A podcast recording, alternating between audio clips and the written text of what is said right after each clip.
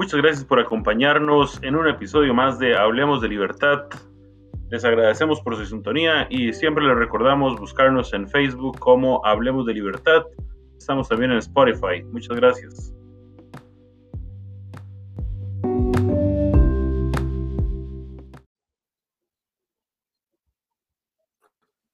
Buenas noches, hoy es viernes 14 de agosto, por lo menos en Costa Rica, bueno, también en muchos otros países de Latinoamérica, previo al Día de la Madre. Les queremos dar el agradecimiento por estarnos viendo hoy en, junto con lo que sería el Frente Emprendedor Costarricense. Tenemos la grata sorpresa de poder entrevistar a don Alberto Mansuetti. Para los que no lo conocen, don Alberto es abogado, politólogo, estudiante bíblico, escritor, ex profesor universitario, además es fundador del Centro de Liberalismo Clásico y de la Academia Cristiana de Ciencias Políticas. Es cofundador del Foro Liberal de América Latina y autor del libro Las leyes malas. Buenas tardes, don Alberto. En el inicio del prefacio de las cinco reformas eh, tenemos eh, lo siguiente. Dice, el capitalismo de libre mercado es la única salida para la grave condición de crisis crónica que nos arruina a todos los países de Latinoamérica. Bueno, mejor dicho, a todos los países de América Mastiza. El camino para salir del laberinto. ¿Usted podría ampliarnos un poco sobre este interesante concepto de laberinto que probablemente eh, no muchos lo hayan escuchado? John Fonseca, muchas gracias por la oportunidad Muchas gracias por las 14 preguntas que, aquí las tengo anotadas. Este, las primeras tal vez la respuesta sea un poquito más larga y después ya anotando. Entonces, gracias también por el dibujito que me hiciste de un tipo subido en una escalera y abajo el laberinto.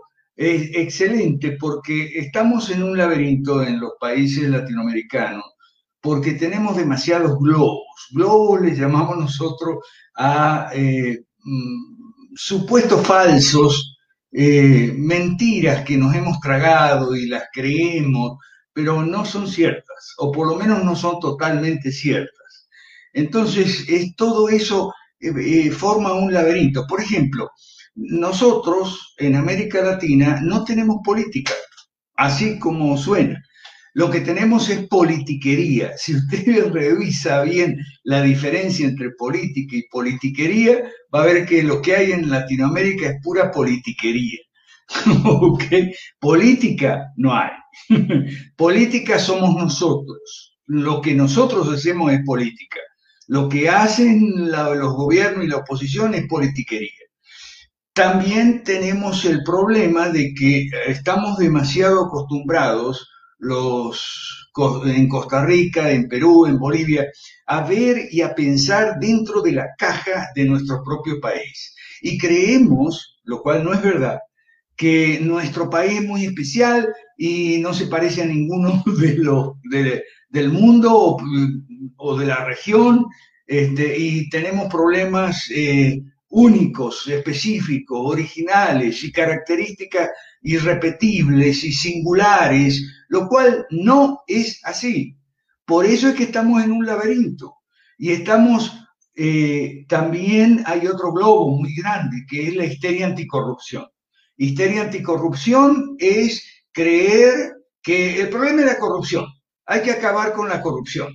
Entonces, eh, hay que, basta de impunidad, cárcel para los corruptos y con eso arreglamos todo. Esas soluciones simplistas y facilongas no, no, no es así. El problema es el sistema. La corrupción es un síntoma del sistema, entre otros, de la falla del sistema, como la criminalidad, el desempleo, la falta de justicia en los tribunales, deficiencia en los servicios públicos, todo eso, y la corrupción también, por supuesto, son síntomas. El problema es que el sistema es malo, está mal y produce todos esos síntomas, todas esas consecuencias inmediatas y otras más remotas. Y entonces, no, si no entendemos eso, vamos a estar en un laberinto siempre y siempre votando por el mal menor. No, no, no, porque eh, nosotros en América Latina nos acostumbramos que no votamos por un candidato, ni por un partido o por un programa, una votamos contra el otro candidato, porque el otro candidato es muy malo, muy corrupto, muy sinvergüenza, muy comunista, lo que sea, o muy mentiroso, o, tiene antecedentes criminales, lo que sea. Entonces yo voy a votar por este para que no quede el otro. Ese es otro elemento más que tiene que ver con el laberinto John. Gracias. Muchas gracias, eh, don Alberto. Bueno, una muy buena explicación de lo que es el laberinto que, como decíamos, muy probablemente muchas personas no lo, no lo entiendan, ¿verdad? Pero bueno, en las diferentes formas de expresión política de los liberales latinoamericanos, y bueno, para los que nos escuchan y nos están viendo, es un programa dirigido más que todo a los liberales latinoamericanos, pero también a las personas que confluyen con las ideas de la libertad, ¿verdad? Por eso se llama Hablemos de Libertad. Y bueno, la idea es que escuchamos muchas propuestas de cómo cambiar el paradigma estatista, ¿verdad? Y se impone en nuestros países, muchos con esas ideas que usted nos comenta, de acabemos con la corrupción, vamos a quitar esta institución y ya se soluciona el problema. Pero bueno, para ir más al, grano, ¿en qué se diferencia esta propuesta de las cinco reformas con las que ustedes han estudiado que proponen otras agrupaciones también de, de corte liberal? En todo nos diferenciamos en todo. Por empezar, nosotros no somos libertarios, somos liberales clásicos. Y la diferencia es muy importante, ¿ok?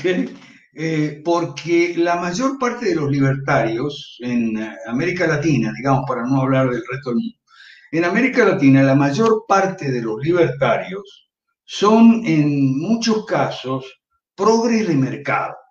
O sea, gente chaira, mamerta, como se diga, progre, que de repente vio algún video de Huerta de Soto, de Ancho Basto y tal, y de repente entendió este, las libertades económicas, pero nada más. Entendió libertades económicas, pero nada más. Con frecuencia también es anarquista. Nosotros no somos anarquistas para nada, ni somos de ese ateísmo eh, beligerante. No tenemos problema con los ateos, hay muchos ateos en nuestro movimiento, muchos, ¿ok?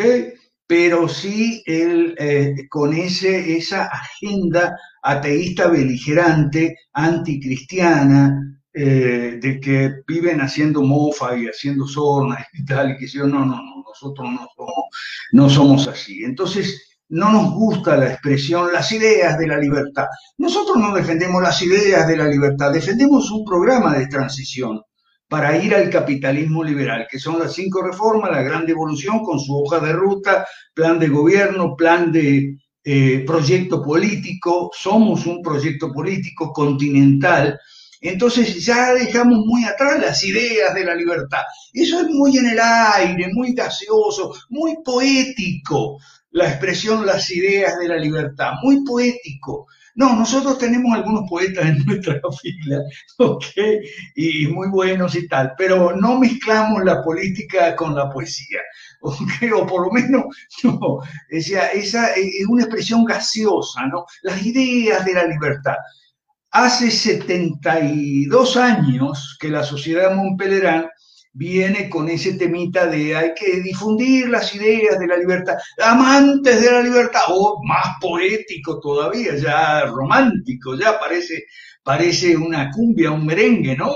O sea, somos amantes de la libertad y eso. No, no, no, no, no, nada de cumbia ni merengue con nosotros. Cinco reformas, ¿ok? Entonces, eh, en eso nos...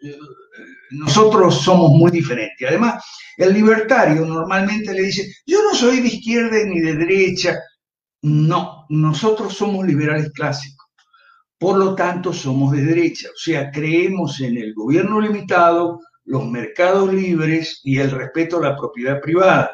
Queremos capitalismo y sabemos muy bien que Marx tenía razón en un punto. El capitalismo y la familia y la religión va muy junta, la moral, digamos así, saquemos de momento la palabra religión, la moral, la familia y el capitalismo van muy juntos. Y si bien el marxismo clásico ya destruyó eh, lo que había de capitalismo en nuestros países, ¿okay? ahora viene el marxismo cultural en este siglo XXI, vino, ya llegó el marxismo cultural, eh, la política correcta, puede llamarle también así, y eh, tenemos ese problema. Entonces, eh, el proyecto político nuestro de las cinco reformas va en contra del marxismo clásico y en contra del marxismo cultural también. Entonces son, son propuestas muy concretas, son cinco reformas en las cinco áreas claves de la, de la sociedad, que son la política, la economía, que incluye finanzas, dinero también, política quiere decir gobierno y partidos, la tercera que es educación, atención médica y jubilaciones y pensiones. Esas cinco reformas, ¿ok?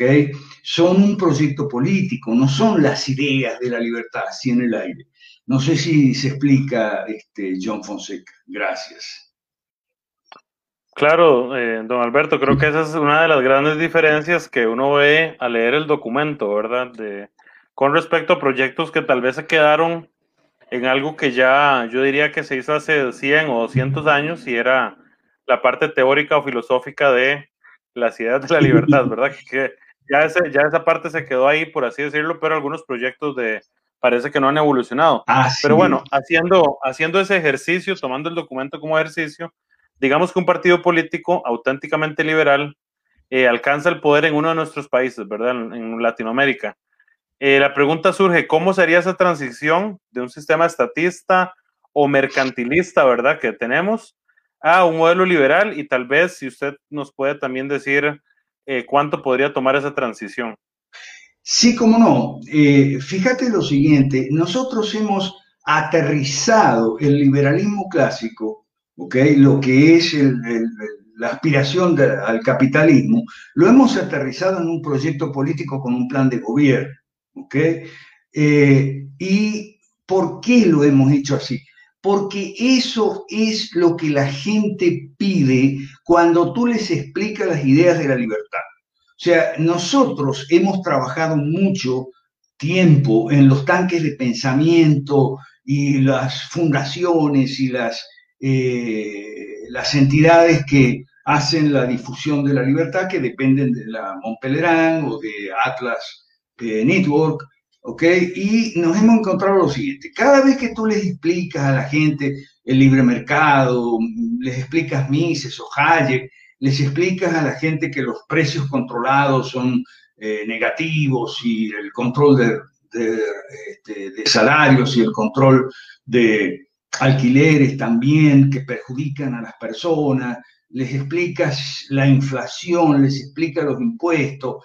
Cada vez que tú le explicas economía y demás a la gente, o también puedes explicarle la importancia de la familia, ¿no?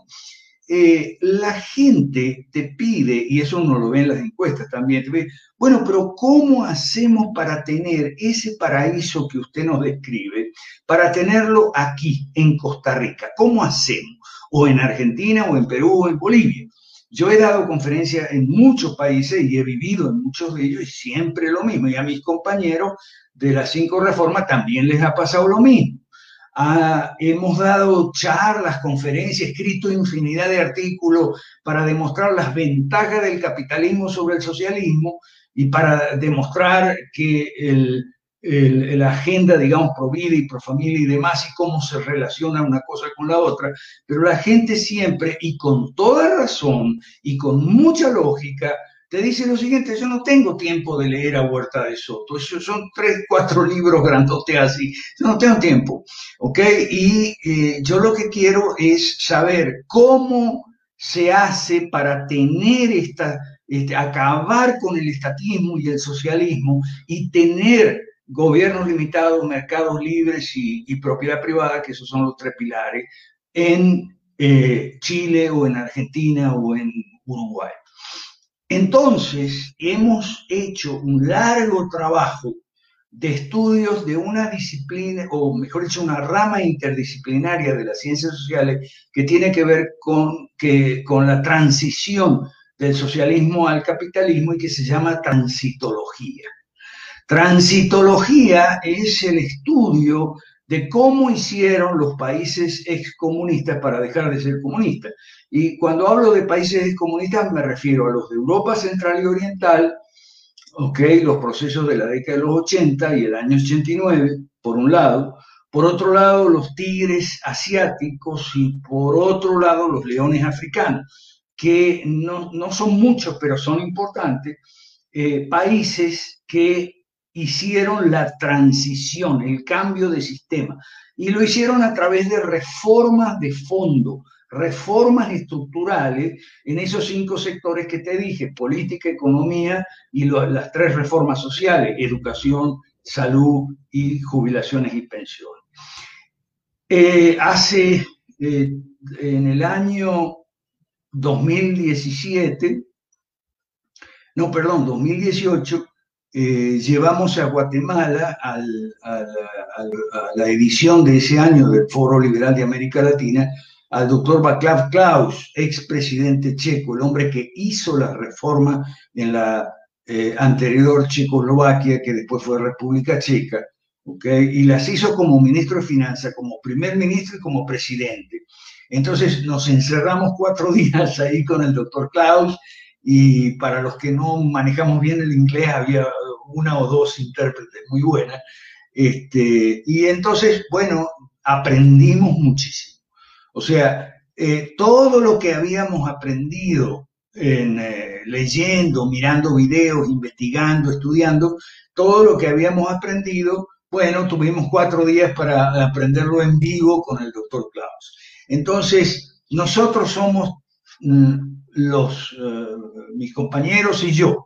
Eh, te hablo de José Luis Tapia en Perú, te hablo de Jorge Chapas en Guatemala, Rodrigo Mora en Chile, Clotilde Alviso en Paraguay, o sea, toda la gente de Cinco Reformas, Jorge Méndez en, Venezuela, eh, Oscar Montealegre en Colombia, o sea, la gente que está liderizando los partidos ya formados o en vías de formación en cada uno de nuestros países. Lamentablemente, en algunos países no hemos podido arrancar todavía, por ejemplo, Costa Rica y, por ejemplo, Argentina. Pero ya para la semana que viene tenemos un par de reuniones Zoom, los interesados de Costa Rica por un lado y los de Argentina por el otro, que son dos países donde nos falta todavía, porque la gente no ha la gente no lee, entonces uno le da los documentos para leer. Nosotros tenemos muchos documentos. Los dos más importantes son uno que se llama Compendio de las Cinco Reformas y otro que se llama El Diagnóstico que Faltaba. Usted los puede ver en los sitios web de nosotros, que son el Foro Liberal de América Latina, el Partido Liberal Creemos de Venezuela, el Partido de Evolución de Perú y el Partido Familia de Guatemala. Ahí tiene todo el material. Y en mi blog personal, Alberto Manzuel. Ahí tiene todo el material. Pero la gente no lee en América Latina. No, yo no tengo tiempo.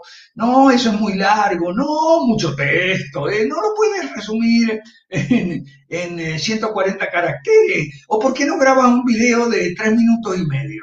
así no se puede. Esto es serio. Nosotros somos serios. ¿Ok? Este, somos políticos decentes en el sentido de que no mentimos, no robamos ni mandamos a matar a nadie.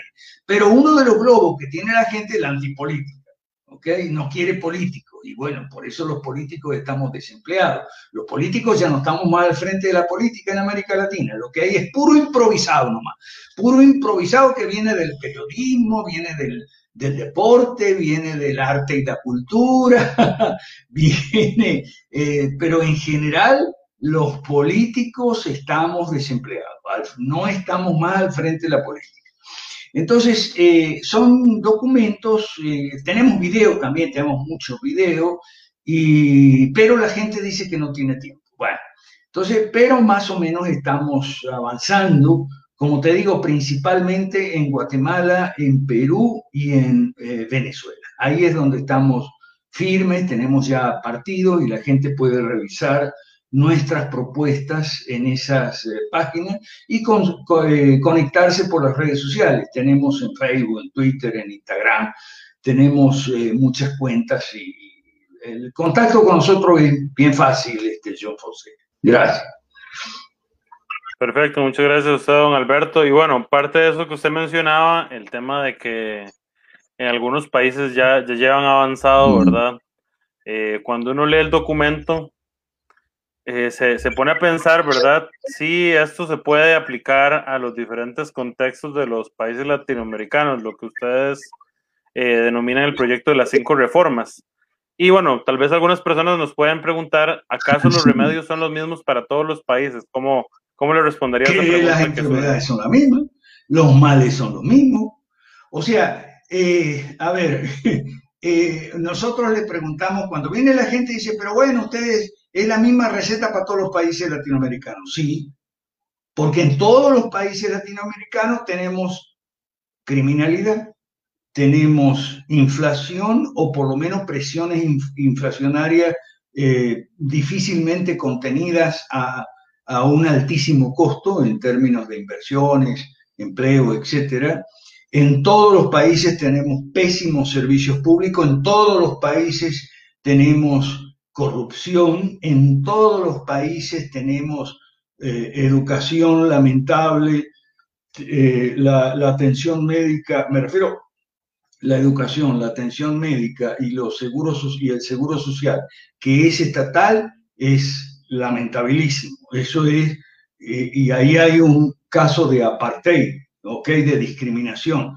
Para los pobres, que vaya a la escuela del Estado, al hospital del Estado y al Seguro Social del Estado. Los que no somos pobres, digamos de clase media para arriba, ah, ahí tenemos eh, educación privada, tenemos clínicas privadas, tenemos eh, AFP o, fondos de pensión, en fin, eh, privados, que no son mucho mejores que los públicos, porque es un capitalismo mercantilista, cerrado no abierto a la competencia, sobre regulado y con demasiado impuesto. Entonces, no son esos, esos, eh, eh, esos servicios, digamos, privados, no son mucho mejores que los estatales, pero sí son mejores.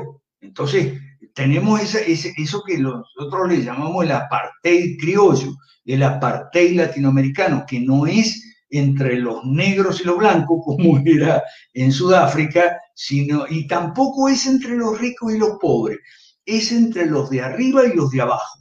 Nosotros en América Latina tenemos sociedades de dos pisos, el piso de arriba y el piso de abajo. Se parece a Sudáfrica eso, sí se parece a Sudáfrica. Y no es entre ricos y pobres, porque en el piso de abajo hay algunos ricos, sino la diferencia, la, línea divisoria pasa por los que tienen y los que no tienen los contactos políticos a nivel de cúpula o a nivel de, barrio. ¿ok? Entonces, en el piso de arriba hay algunos pobres ¿okay? que tienen contactos políticos. Por ejemplo, suponte que tú eres una familia pobre, pero esa familia pobre tiene una prima que es la secretaria o la amante del ministro tal. Ah, entonces puede conseguir un cupo en un hospital del Estado para hacerse una intervención de urgencia el tío o el abuelo, puede conseguir para la niña o para el joven, puede conseguir una beca, tal vez, ¿ok? Puede conseguir ah, un puesto o algo por el estilo. Entonces, eso es lo que llamamos nosotros los pobres de arriba, ¿ok? Y abajo hay algunos ricos, los de la economía informal. Pero claro, esos tienen su riqueza bien escondida para que no les vaya a caer el Estado, ¿me explico?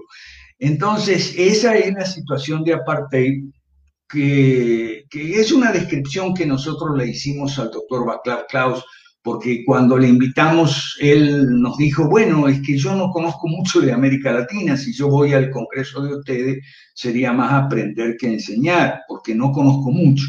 Entonces yo le hice un resumen de lo, cómo era la situación en América Latina. Y le digo, mire, la situación en América Latina es como era en Sudáfrica, el apartheid, pero no es entre negros y blancos, entre los de arriba y los de abajo.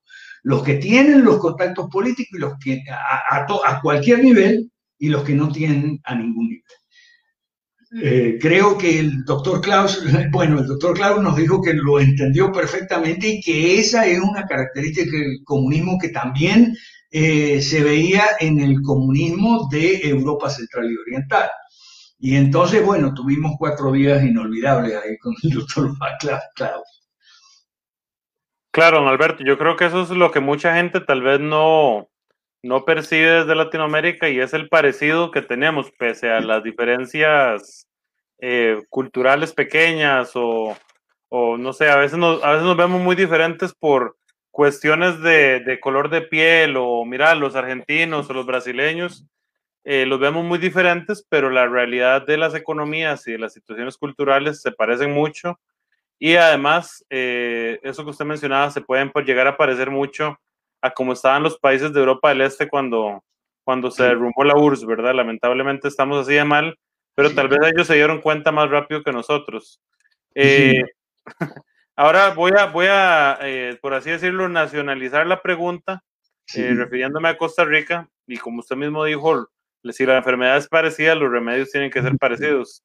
Bueno, aquí en Costa Rica, algunos políticos de lo que la gente podría llamar la centroderecha, ¿verdad? Entre comillas, eh, argumentan que la solución a todos nuestros problemas es un modelo mixto en donde conviven el Estado paternalista con el libre mercado.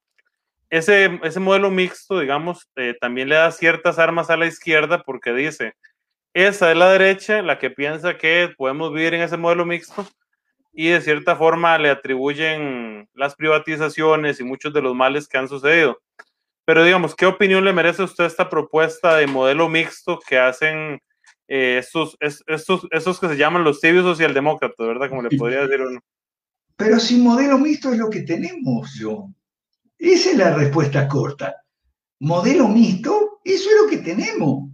Cuando yo, por eso te expliqué lo que era el apartheid latinoamericano tenemos un modelo mixto. Tenemos en el piso de arriba un capitalismo cerrado, un capitalismo para unos pocos. Los ricos ya estamos completos, te dice. Un capitalismo que no es abierto, no es competitivo, ¿ok?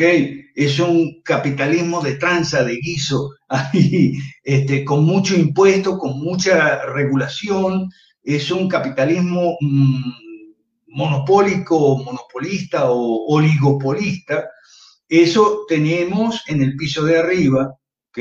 Y en el piso de abajo, para los pobres, igual que en Sudáfrica, tenemos este, el socialismo, es decir, la educación estatal, la medicina socializada y el seguro social. O sea, modelo mixto es lo que tenemos, John Fonseca. Ahora, ¿cómo se sale de un modelo mixto? y de un modelo mixto que supuestamente sí es verdad, en cierto modo está en el centro, digamos, tiene algo de capitalismo, pero de un capitalismo, como te digo, este, muy malo, eh, y algo de socialismo que no sirve, pero total es para los pobres. los, los, que mandan no van a los hospitales públicos ni a la educación pública. entonces, de un modelo mixto se sale únicamente o para allá o para allá, porque el modelo mixto está en el centro, digamos. Entonces, o vas, o cómo se sale. Y se sale por la izquierda, así se salió en Venezuela. Yo me acuerdo en Venezuela, pues yo vivía ahí.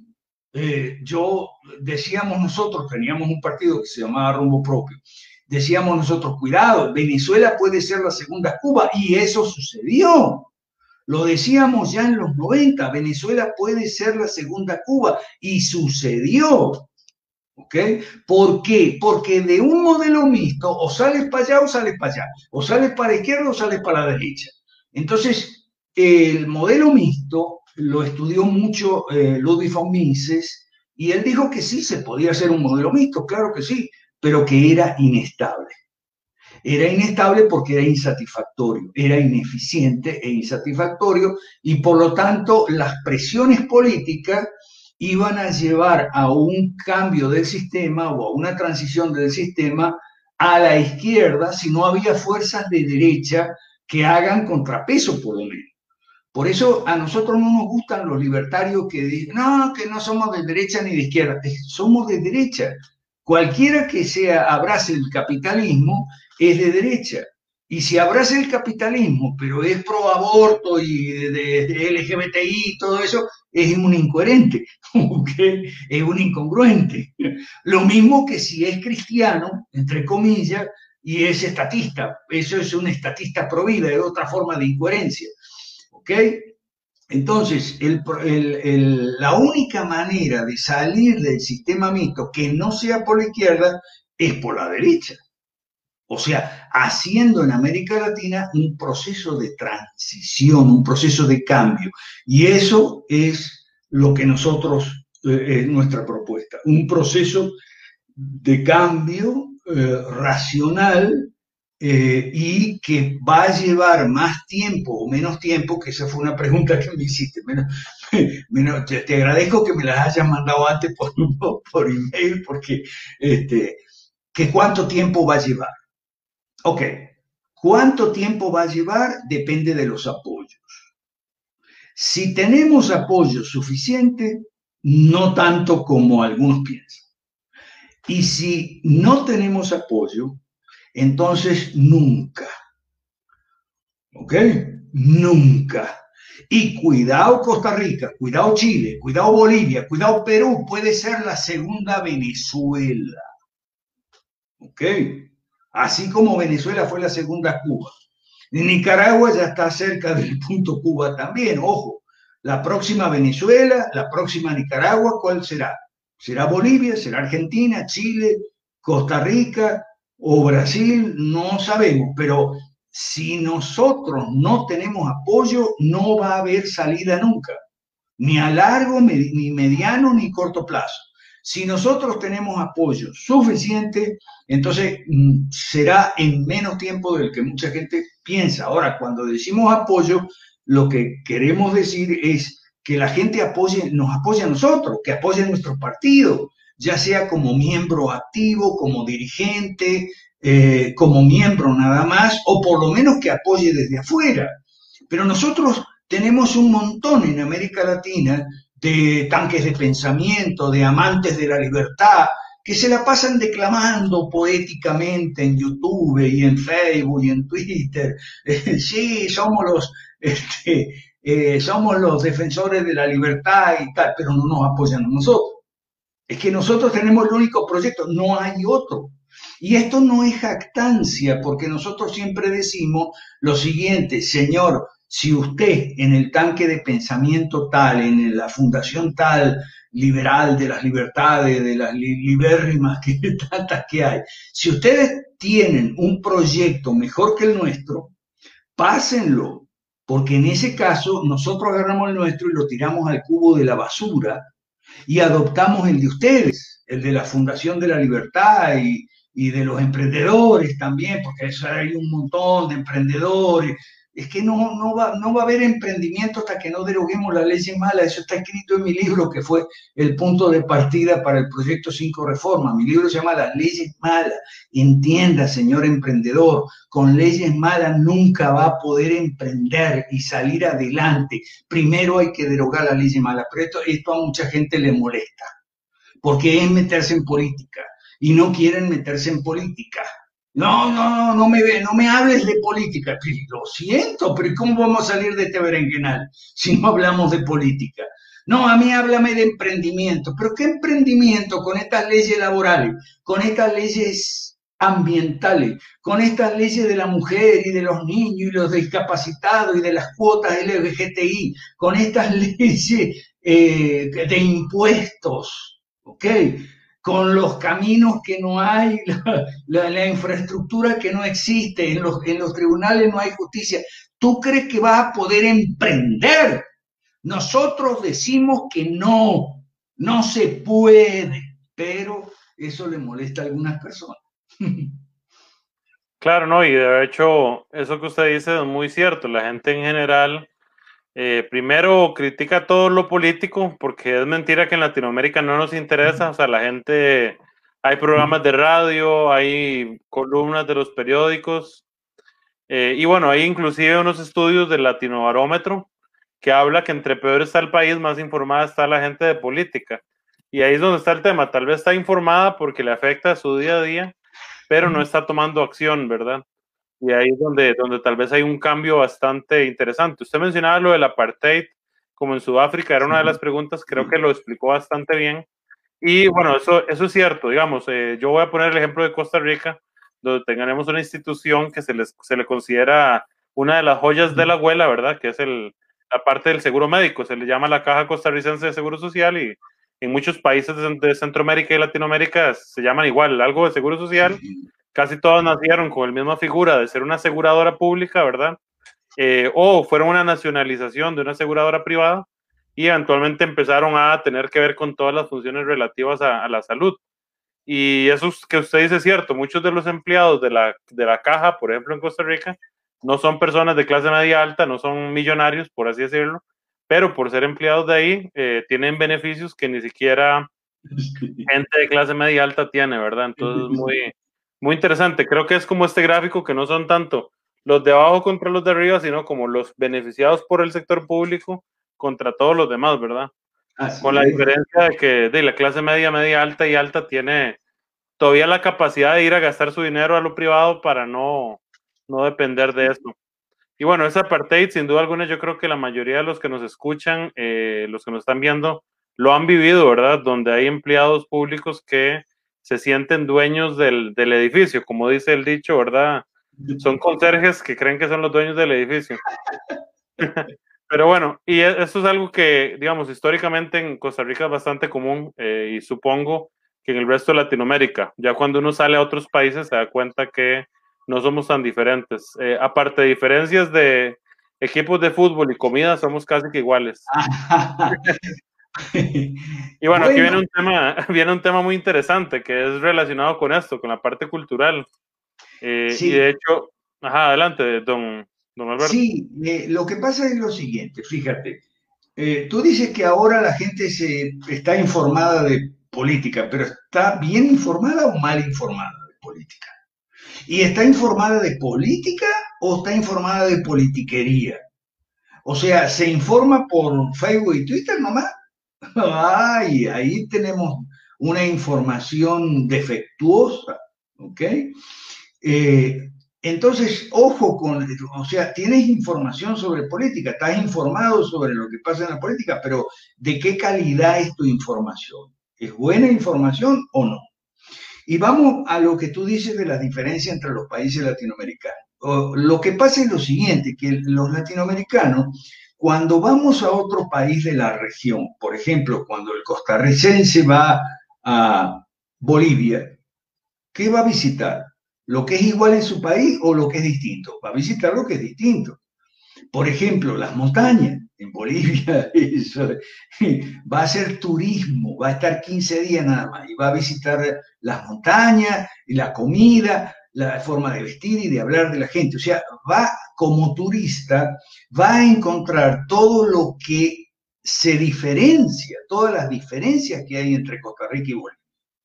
Y si un boliviano va a Costa Rica como turista, ¿okay? ¿a dónde va a ir? ¿A la playa? ¿A dónde va a ir? va a ir a la playa, ¿verdad? Entonces, porque va a ir a buscar lo que no hay en su país, va a decir, qué diferente que hay. En Bolivia no hay playas como en Ah, bueno, por supuesto. Entonces, van a ver, todo, va, va a comer la comida típica, no va a comer no va a buscar un restaurante boliviano en Costa Rica, el boliviano, ¿verdad? El residente tal vez, pero el boliviano que va de turista, no. Entonces, viajar como turista en América Latina no es eh, residir, ¿ok?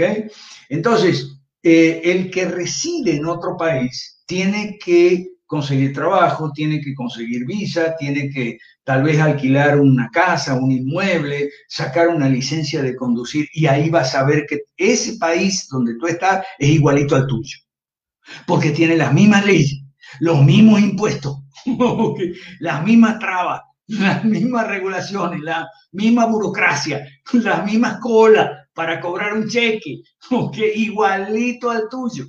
Eso en cuanto a... Eh, la diferencia entre los países. Ahora, el apartheid es muy importante porque la gente tiene una idea equivocada sobre lo que fue el apartheid en Sudáfrica. La gente cree que el apartheid era una cosa en contra de los negros y entonces que fue Mandela el que acabó con... No, no, no, cuidado. Nosotros hemos estudiado el apartheid mucho en, en Sudáfrica, ¿ok? y hemos encontrado parecidos increíbles con América Latina. Por empezar, el apartheid no era contra los negros, al contrario, era a favor de los negros, pero a favor en sentido socialista. ¿ok? El apartheid era una, era un arma, una ingeniería social socialista. El apartheid no se llamaba apartheid, se llamaba Separate Development Policy, o sea, política de desarrollo separado. Y si tú ves todas las leyes que consagraron el apartheid en Sudáfrica desde los 50, sobre todo en los 60 y avanzado los 70, todas eran leyes como las latinoamericanas, ¿ves? A favor de los pobres, allá eran a favor de los negros. O sea, queremos que los negros se instruyan. Ahí hay educación estatal, pública para los negros, financiada con los impuestos. ¿Impuestos de quién? De los blancos. ¿Ok? Entonces, queremos que los negros tengan un buen sistema de salud. Y entonces, ahí está, hospital público, estatal, financiado con impuestos para los negros. Queremos que los negros tengan caja de jubilación, seguro social, estatal, financiado con impuestos para los negros. Hasta queremos que los negros tengan sus empresas. Ah, las pymes. Las pymes que eran para los negros. Entonces, eh, igualito que en América Latina, eh, no te dicen queremos acabar con los negros. No, al contrario, todo era para mejorar la situación de los negros, para bienestar y provecho de los negros. ¿Ok?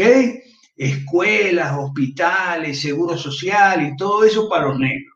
Ahora, que eran una porquería, eran una porquería, pero ¿qué le importaba a los blancos si ellos no iban a ir ahí? Cuando se enfermaran o mandar a su hijo al colegio. No, igualito que en América Latina. Y una cosa muy importante, el que acabó con la apartheid no fue Mandela. Mandela es un comunista, era, bueno, y por eso entonces la propaganda comunista, ah, Mandela, y su esposa, Minnie Mandela, eran unos criminales, eran unos terroristas. ¿Ok?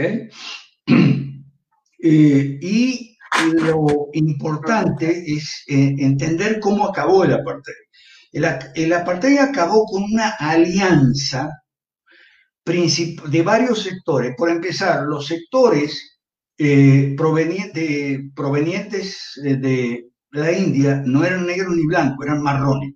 Entonces no cabían en el apartheid, porque nosotros no somos negros ni blancos, somos marrones los provenientes de Malasia, Indonesia, eran amarillos, entonces no eran, no eran ni blanco ni negro. Pero las dos claves en la alianza fueron los negros ricos, o sea, los negros que con las pymes, no muchos, eran pocos, los negros ricos, y los blancos pobres. Los negros ricos eran los que con las pymes y mucho sacrificio, mucho esfuerzo, habían hecho su pequeña fortuna. Eh, pero no podían ir a los resorts o a los hoteles, a las vacaciones de los blancos porque eran negros.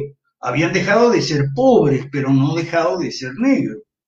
Y los blancos pobres, en, teoría, podían ir a disfrutar de todas las playas y, los resorts y los hoteles y los casinos para los blancos, pero no tenían plata para pagar la entrada. Entonces, la alianza de todos esos sectores damnificados por el apartheid fueron los que reventaron el apartheid. Mandela no, Mandela es un cuento comunista. Entonces, eh, la situación en América Latina es muy similar. En caso de América Latina tiene que haber el fusionismo. La alianza, el fusionismo significa los liberales económicos, pero que no sean progres de mercado, con los conservadores, pero que no sean estatistas, los cristianos, por ejemplo, pero que no sean estatistas, eso se llama fusionismo y es la base o una de las bases de filosofía política y de estrategia del movimiento cinco reformas. Lo nuestro es muy serio. Por eso tenemos infinidad de documentos donde se explican todas esas cosas y por eso la gente no lo lee porque dice que no tiene tiempo. ¿Me explico? Creo que con eso... Ah, y otra cosa que nos dicen los tanques de pensamiento, de amantes de la libertad y todo eso, es que primero hay que dar la batalla cultural, porque si no se cambia la mentalidad de la gente y eso es un cambio cultural, entonces no hables de política. Primero, bueno, esa es la tesis de Hayek. Lamentablemente Hayek estaba equivocado pero no estaba equivocado en la parte donde dice, bueno, hay que dar la batalla cultural. Lo que Hayek no entendió y no entienden los tanques de pensamiento estos que dependen de la Montpellier y de Atlas Network, es un hecho muy simple y es que los partidos políticos, pero políticos con P mayúscula, partidos completos de cuatro dimensiones, o sea, ideológicos, programáticos, representativos y electorales, los partidos políticos son agentes de cambio cultural. ¿Y de dónde sacaste eso, Mansuetti? De los comunistas y socialistas.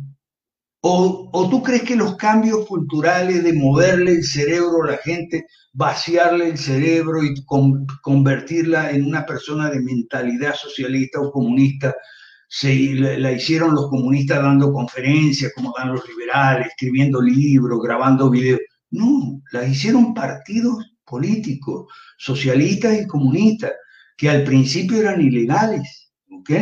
Pero lucharon por su legalidad, una vez armados, una vez formados, estructurados, eh, lucharon por su legalidad y se hicieron legal. Entonces, eh, los cambios culturales, los cambios de mentalidad, son provocados, inducidos, causados, generados, la palabra que tú quieras, por partidos políticos. Pero eso no entienden los tanques de pensamiento.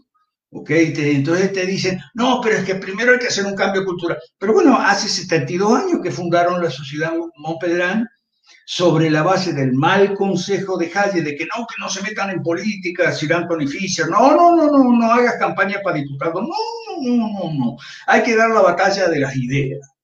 Sí, pero la batalla de las ideas se da desde los partidos políticos y de las organizaciones este, laterales de los partidos políticos. Lo que pasa es que la gente en América Latina no entiende cómo, es un partido político porque está acostumbrada a estos partiduchos politiqueros, majunches que tenemos nosotros, que son un desastre todo. O sea, el día que la gente entienda lo que es un partido político y las organizaciones colaterales de los partidos políticos y cómo, cómo funciona la política, no la politiquería, que es lo que tenemos aquí, entonces ese día va a estar mucho más eh, eh, cerca eh, ese futuro brillante que, los latinoamericanos, por lo menos la gente de bien, la gente decente, queremos, anhelamos, soñamos, ¿ok? Y que nos merecemos. Nos merecemos nosotros, nosotros no se merecen, se merecen lo que tienen. No, y algo, algo muy, muy interesante lo que usted dijo para el, latinoamericano promedio, que tal vez pueda ver esto en algún momento, es la figura de Nelson Mandela, ¿verdad? A mí se me parece mucho esto de cómo pasó de ser un delincuente terrorista y comunista a ser un héroe con, lo que pasó con Mujica, ¿verdad? Eh, hay, sus diferencias y todo, ¿verdad? No vamos a decir que es lo mismo, pero es cierto, digamos, eh, hasta hacen películas, bueno, y ya eso es una labor del tema cultural que Hollywood siempre se ha... Eh, lo, advertía muy bien Reagan a finales de los 80 de que Hollywood iba a ser parte de la, de la destrucción de Estados Unidos y del mundo, ¿verdad? Porque se estaba haciendo toda esta compra de lo que llamamos el marxismo cultural. Y bueno, usted lo mencionó muy bien, de que algunos hablan de dar la batalla cultural, pero se quedan en la parte eh, de las actividades y las reuniones, ¿verdad? Y no, no, no, no han logrado, digamos, dar ese paso a la política. Usted mencionó algo de que los comunistas estaban ilegales, pero a pesar de eso, siguieron trabajando como organización política. Hay un político costarricense de los años 20 a los 40, se puede decir más o menos. Pepe Figueres. No, no, Dios guarde. Eh, ah. uno, uno, que se considera normalmente como liberal, y la, izquierda lo considera como, como de, de, la oligarquía, que se llama Ricardo Jiménez, tiene una mm. frase muy buena que decía, eh, a él le hablaban sobre el tema de legalizar el Partido Comunista y él decía que es mejor que fueran legales porque ilegales se infiltraban en todos los demás partidos. Y eso fue lo que pasó después, digamos, este Pepe Figueres que usted de hecho menciona, los ilegalizó después de haber negociado con ellos y en la práctica, por 30, 40 años, eh, vemos que hay mucha gente que creció siendo comunista y se metió en esos partidos políticos. Algunos de ellos inclusive llegaron luego a, a puestos de poder a través de los mismos partidos y diciendo que ya no eran comunistas, ¿verdad? Pero bueno, eso es algo que, que, por así decirlo, es muy difícil. Hay pocos ejemplos de comunistas que dejaron de serlo y es algo que si llegan al poder difícilmente se les, se les olvide, ¿verdad? Sí. Eh, otra pregunta muy importante con respecto a esto del marxismo cultural, ¿verdad? Sabemos que hay personas que meten todo lo malo de la izquierda dentro del marxismo cultural y eso tampoco es muy académico, no es muy intelectual, pero el marxismo cultural como tal demuestra cierta capacidad de la izquierda de reinventarse. Eh, ¿Cómo le podemos explicar esto a la gente? O sea, ¿qué es lo que la izquierda ha hecho para pasar de perder la, la batalla en el muro de Berlín a, estar en el poder por casi 20 años? Gracias por esa pregunta. Mira, eh, por marxismo cultural vamos a entender la política correcta. E, esa es la versión popular, digamos, del marxismo cultural. Pero hay cuatro jinetes del apocalipsis marxista cultural. Eh, los dos más eh, vistosos, digamos, los dos más llamativos, son el feminismo radical que devino en agenda LGBTQ y todo eso y el ambientalismo rojo. ¿ok? Esos dos son los más llamativos, pero hay otros dos que son menos llamativos, que son el indigenismo, que es un racismo antiblanco apenas disimulado, y el, eh, el relativismo postmodernista, que es tal vez el peor de todo, porque es el más filosófico y el que va más al fondo de la cuestión y más, más destructivo. La pala destructiva va más cavando más al fondo cada vez. Entonces, eso es marxismo cultural. Ahora bien, hay gente que habla de que la izquierda que se reinventa, que entonces hace una mutación. No tanto. Y hay gente todavía que dice, no, que la nueva izquierda, y escribe el libro de la nueva izquierda, es que no es nueva. ¿Ok?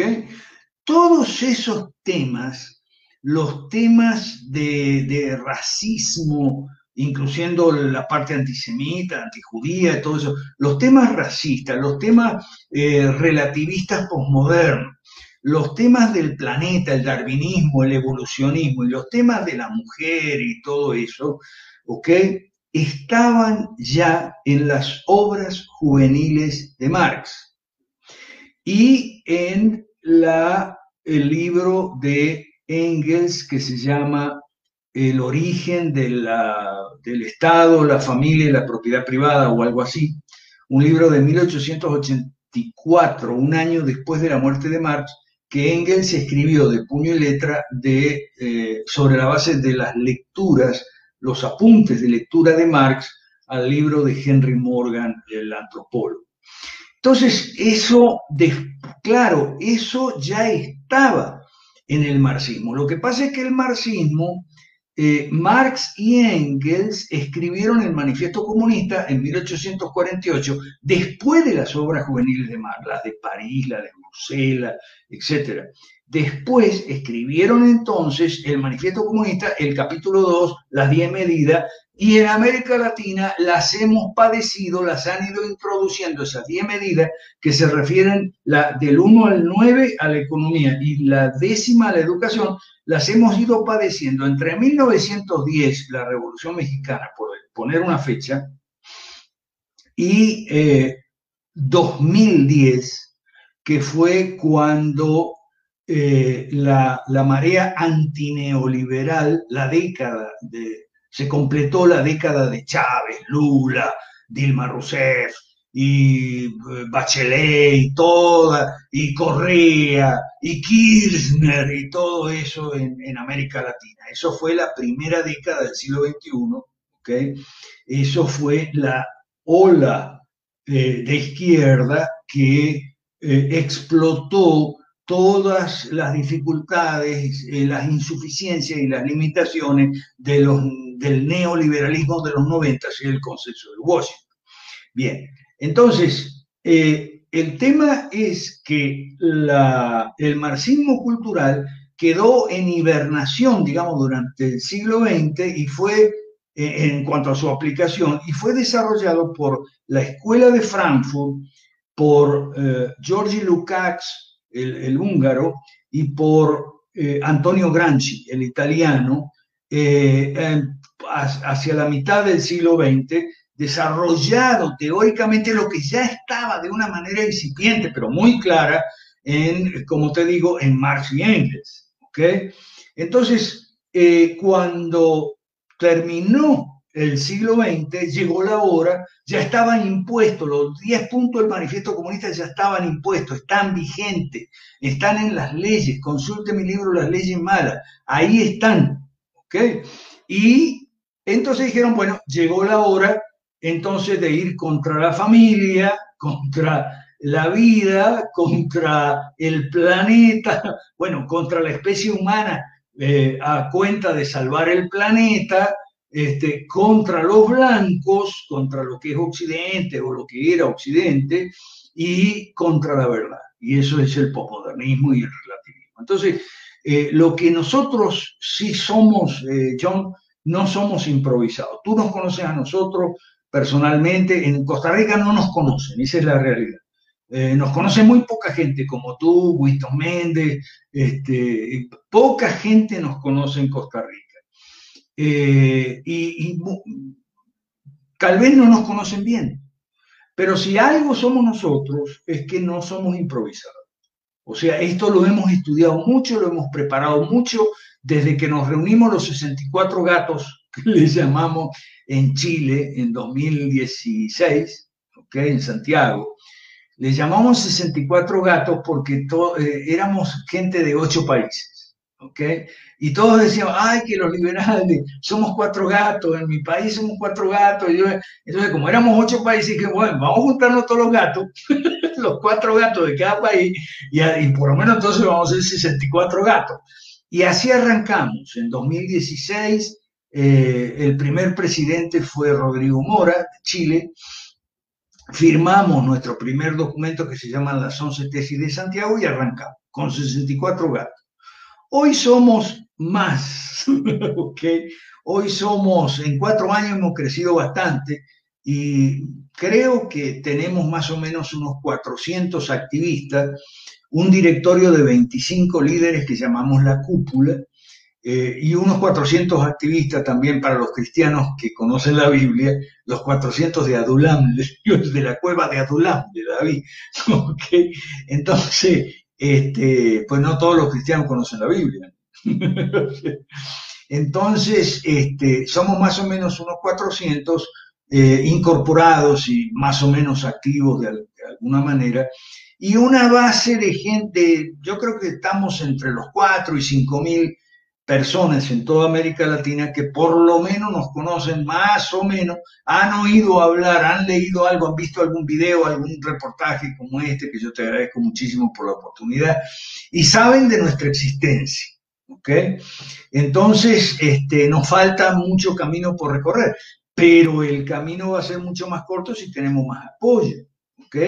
Entonces, yo siempre invito a ponerse en contacto con todos nosotros, con el Partido de Evolución en Perú, ahí está José Luis Tapia, el Partido Liberal Nuevo de, Paraguay, ahí está Clotilde Alviso, en el Partido Fusionista en Chile, que está Rodrigo Mora, Jorge Chapas en Guatemala, eh, Jorge Méndez en Venezuela, a la cabeza de dos partidos, uno se llama Familia, otro se llama Creo.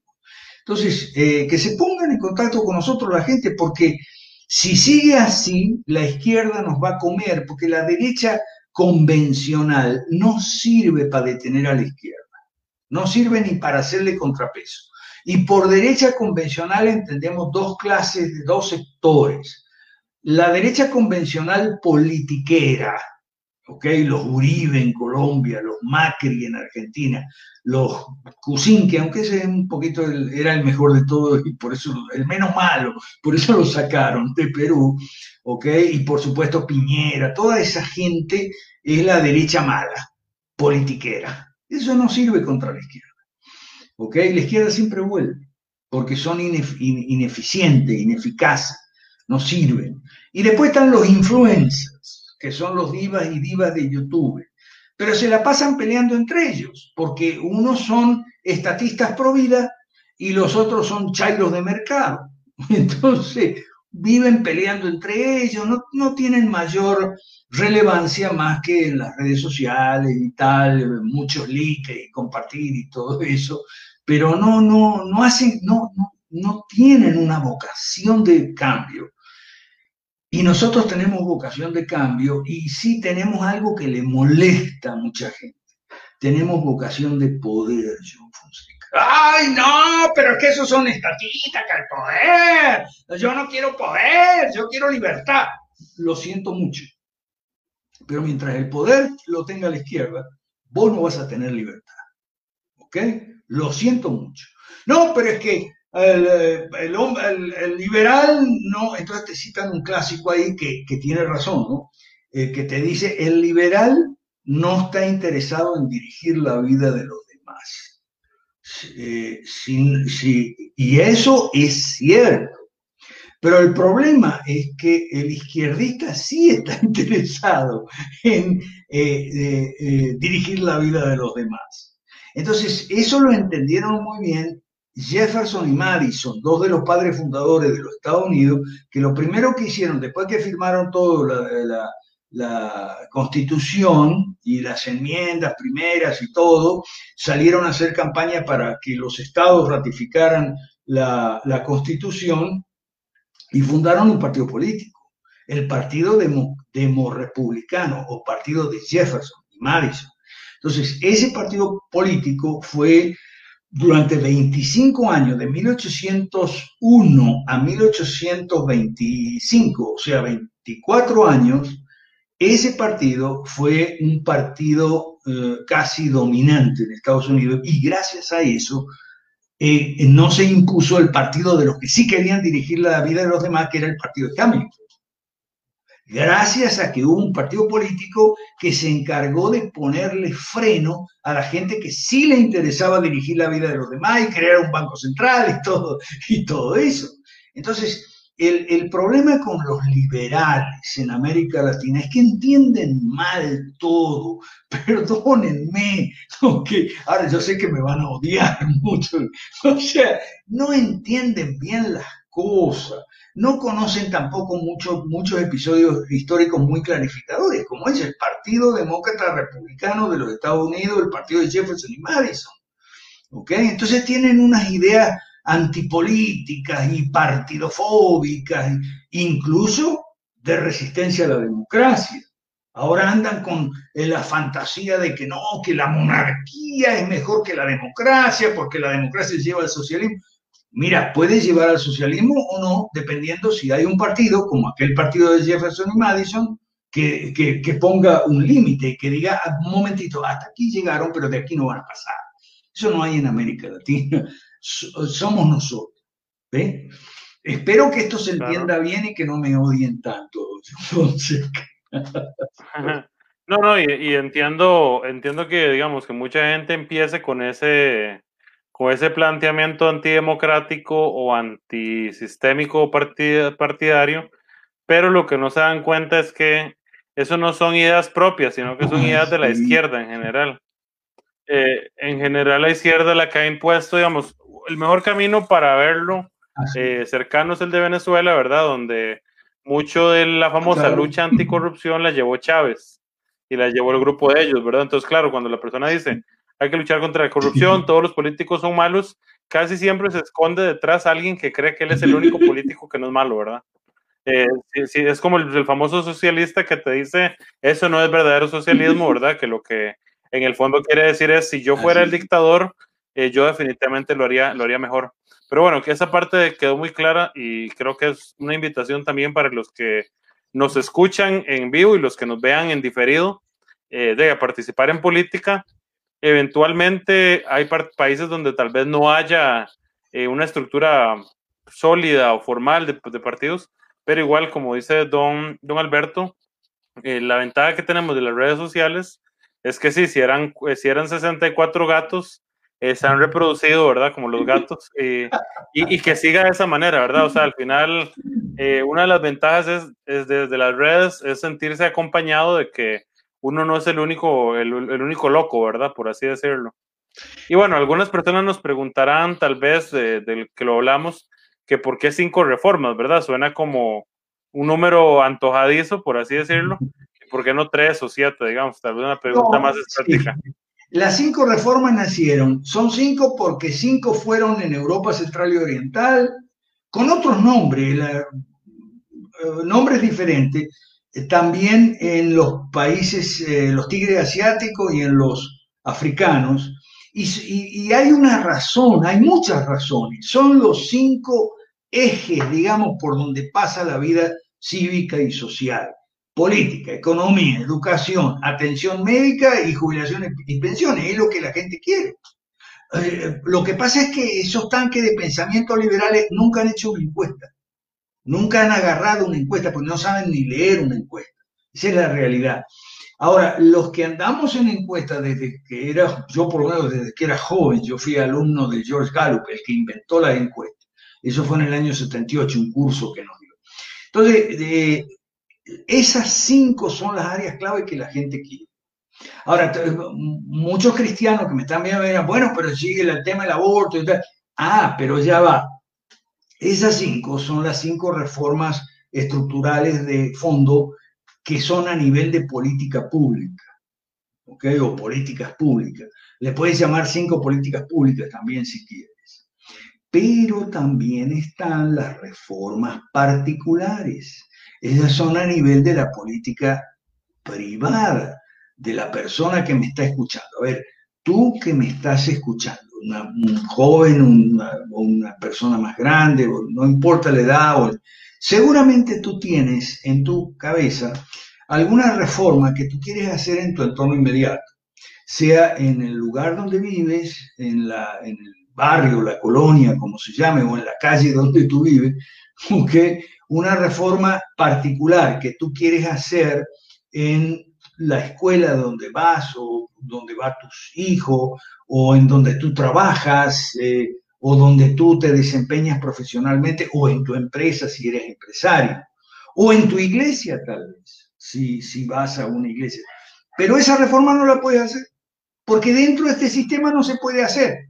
Entonces, a toda la sumatoria, al conjunto de esas reformas les llamamos reformas particulares.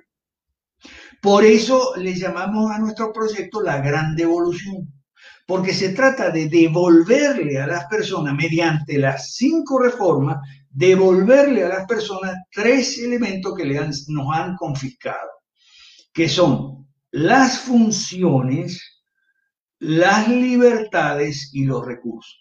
Es decir, funciones. Ah, es que el Estado es empresario, el Estado es educador, el Estado es médico el Estado es asegurador social. Ah, ahora el Estado nos quiere dictar también las reglas de moralidad. El Estado quiere ser iglesia ahora. ¿Ok? Eso es muy grave para los cristianos. Quiere dictar normas en cuanto a religión, valores morales, justicia, etc.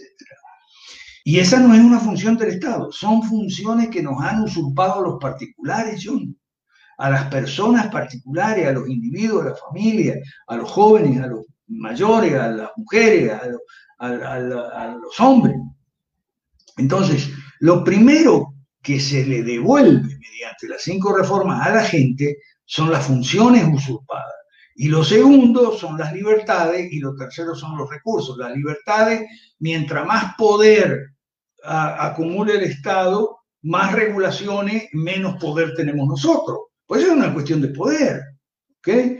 y los recursos más impuestos, menos, menos dinero. ¿Ok? Entonces son tres cosas que hoy no tenemos. Eh, pleno ejercicio de las funciones privadas por naturaleza, como los negocios y la economía, la educación, la, la atención médica, etcétera, la previsión para la vejez y demás. Funciones, libertades y recursos. Entonces, con esos con esos elementos en la mano, la gente por sí misma va a poder hacer las reformas particulares, esa que tú quieres hacer en tu escuela, en tu barrio, en tu empresa, en tu empleo, en la, en la escuela donde, o en la universidad donde tú vas o va tu hijo. ¿Ok? A eso le llamamos reformas particulares. Y muchos nos dicen, ah, pero ese es que ese es el gancho que ustedes tienen para enganchar a la gente. Sí, ¿y qué? ¿Cuál es el problema? que tenemos que buscar algo que sea atractivo. De hecho, aquí hay una pregunta, creo que es la última, que dice, ¿cómo hacemos que las cinco reformas sean atractivas? Bueno, por las cinco reformas como tal, tal vez no, porque la gente no entiende, por ejemplo, patrón oro. por ahí la gente se asusta. Bueno, entonces le tenemos que decir, el patrón oro es la garantía para que tu dinero conserve el valor, el poder de compra. Por ejemplo, por ponerte un ejemplo. Entonces, eh, con las reformas particulares es donde nosotros vamos a conectar con los planes de la gente, los sueños, los anhelos, y es una conexión emocional, porque muchas, no, pero ustedes son muy racionalistas y tal. Bueno, en cierto modo sí, pero por el lado de las reformas particulares, nosotros podemos conectar con los más íntimos anhelos, sueños postergados de la persona. Postergado a lo mejor de muchos años. Y mi, mi papá, se, o mi abuelo se murió y no pudo hacer la casa o el segundo piso de la casa lo que sea. Ah, vos, eh, cuidado vos entonces, porque a lo mejor vos también te morís sin poder cumplir tu sueño, ¿ok? Porque el socialismo te lo impide. Entonces apóyanos a nosotros para que puedas hacer tu reforma. Después que nosotros hagamos las cinco reformas, porque eso implica derogar las leyes malas y salir de los tratados internacionales que eh, fabrican leyes malas, ¿ok? Por eso hay, hay, bastante que leer para el que quiera leer. Mucha gente se asusta cuando, ay, no, que es muy largo, mucho texto. Claro. Entonces, por el lado de las reformas particulares, muchas veces empezamos las charlas, conferencias, entrevistas que, nos hacen y, decimos, bueno, usted hoy no puede hacer esta reforma en su entorno inmediato porque se lo impiden los, este, los poderes del estatismo que están basados en leyes y que a su vez están basados en tratados internacionales. Entonces, todo el proyecto de la Gran Devolución consiste en acabar con esa dependencia de las agencias internacionales que nos hacen firmar tratados y, eh, o les hacen firmar a los diplomáticos, son los que lo firman, los embajadores y tal. Este, y, pero eso se transforma en ley y las leyes son malas. ¿Ok? Pero ahí, ojo, y, y, las leyes este, obligan al Ejecutivo a hacer ciertas políticas que aunque las quiera modificar no puede porque la ley se lo impide o la constitución se lo impide. ¿Ok? Y eso, claro, eso, todo, entender todo eso forma parte del laberinto. Por eso empezamos hablando de un laberinto. Ahí tienes otro elemento, por ejemplo, que es una idea rara que la gente tiene. Cuando tú le hablas de leyes malas, cuando yo saqué el libro La leyes malas hace 11 o 12 años, la gente dice, ¿cómo leyes malas? Las leyes no son malas, las leyes son buenas, lo que sucede es que no se cumplen y tal. Eso, es, eso es una idea equivocada. Y sin embargo... Sí, que los políticos son corruptos y por eso no las cumplen. Exacto, exacto. Entonces, el laberinto, John Fonseca, es toda la cantidad enorme de ideas equivocadas que la gente consiguió en Facebook, en Twitter o en el periódico o en la radio o en la televisión y tiene alojada en su cabeza ideas equivocadas sobre las leyes, sobre la justicia, sobre la economía, sobre la educación, ideas equivocadas eh, a lo mejor desde hace muchos años, o a lo mejor te la dijeron cuando eras chiquito, a lo mejor te la dijeron tus padres, o te la dijeron los maestros en la escuela, ¿ok? Que el, Estado se tiene que ocupar de la educación y la salud y tal. ¿Y ¿Cuáles son las funciones del Estado? Nosotros le explicamos a la gente, son tres, seguridad, justicia infraestructura. Pero entonces te saltan siempre la mentalidad socialista, ¡ay, la salud y la educación! ¿Y qué? Y tal, y qué. O si no, te sale de otro lado la mentalidad anarquista. No, que por qué este, infraestructura y por qué si es la seguridad y la justicia también puede ser privada, bla, bla, bla, bla, bla, bla. Eso es laberinto también. Eso, todas esas ideas equivocadas, tanto de las izquierdas, o que la izquierda le han inculcado a la gente, las ideas estatistas, como las ideas de muchas anarquistas, de los chairos de mercado, o en las iglesias cristianas y los partidos evangélicos, ideas pro vida estatistas. ¿okay? Todo eso forma parte del laberinto. Por eso, por eso es tan difícil salir del laberinto, porque para salir del laberinto la gente tendría que eh, desalojarse de la cabeza las ideas equivocadas y reemplazarlas por las ideas correctas, y eso no es fácil. ¿okay? Cuando eso suceda, entonces Claro, podríamos decir que las cinco reformas son algo así como un mapa para salir del, del laberinto, ¿verdad? Y que tal vez las demás personas que no lo tienen ese mapa no, por más que quieran, no van a poder salir del, del laberinto. Ahí es donde vienen ejemplos como los que usted da de partidos evangélicos o derecha mala, ¿verdad? Eh, que tal vez no tengan malas intenciones siempre, pero, o inclusive los, los influencers, como usted menciona, que tal vez tienen buenas intenciones, eh, en algún momento se cansaron de ver eh, políticos malos y leyes malas y dijeron, voy a proponer esto, pero unos sí tienen el trabajo intelectual, ¿verdad? Pero no la parte de la acción política y otros no tienen ninguna de las dos, pero eh, algunos tienen buena imagen o, o, bueno, otros temas, ¿verdad? Que tienen mucho apoyo por detrás que, que los infla de forma artificial. Eh, pero bueno, hablando, hablando un poco de esto, de la gran devolución, no, sí, definitivamente hay mucho, mucho apoyo a veces eh, a ideas malas, pero la gran devolución, bueno, es un concepto que, que ustedes plantean y que de hecho la palabra a mí me, me gusta mucho porque se puede ver el tema del juego de palabras con la palabra revolución que, muchos hablan. ¿Cuál es la diferencia entre, que tal vez un poco fuera de libreto, pero va de la mano, cuál es la diferencia para los que nos escuchan entre una revolución, por así decirlo, liberal y una devolución liberal? No, bueno, es que nosotros entendemos que la revolución es el concepto de la izquierda. ¿Y la revolución qué, qué es? Es el pretexto para apropiarse de funciones para apropiarse de libertades y para apropiarse de recursos. Porque dice, las, primero son las funciones, ¿no? Que el Estado tiene que producir gas o el Estado tiene que producir electricidad o tiene que producir educación, salud, lo que sea. Muy bien. El Estado te va a dar.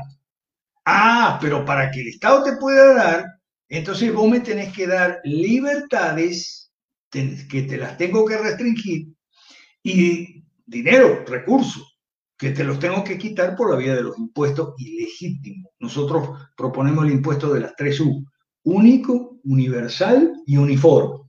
¿Ok? Entonces, la devolución es lo opuesto a la revolución. Te vamos a devolver las funciones que te quitaron, te vamos a devolver las libertades que te quitaron y los recursos. ¿Ok? Hablando de recursos, los tanques de pensamiento esos que se la pasan haciendo conferencias, los liberales de Copetín, como dice un amigo argentino, eh, tienen mucho dinero, John Fonseca. Yo les recomiendo a, nuestros seguidores que hay una cosa muy buena que hace Atlas Network, que es publicar el presupuesto, o sea, la cantidad de plata, el dineral que esta gente maneja en toda América Latina y el mundo, ¿ok? Y el mundo va cada vez más para la izquierda y estamos cada vez más fregados y la situación está cada vez peor. Entonces, ese dineral, busque usted Atlas Network Presupuesto, lo tiene en castellano y todo. Y ahí eh, ellos hacen muy bien, ¿eh? porque publican ahí eh, año por año los dinerales que manejan.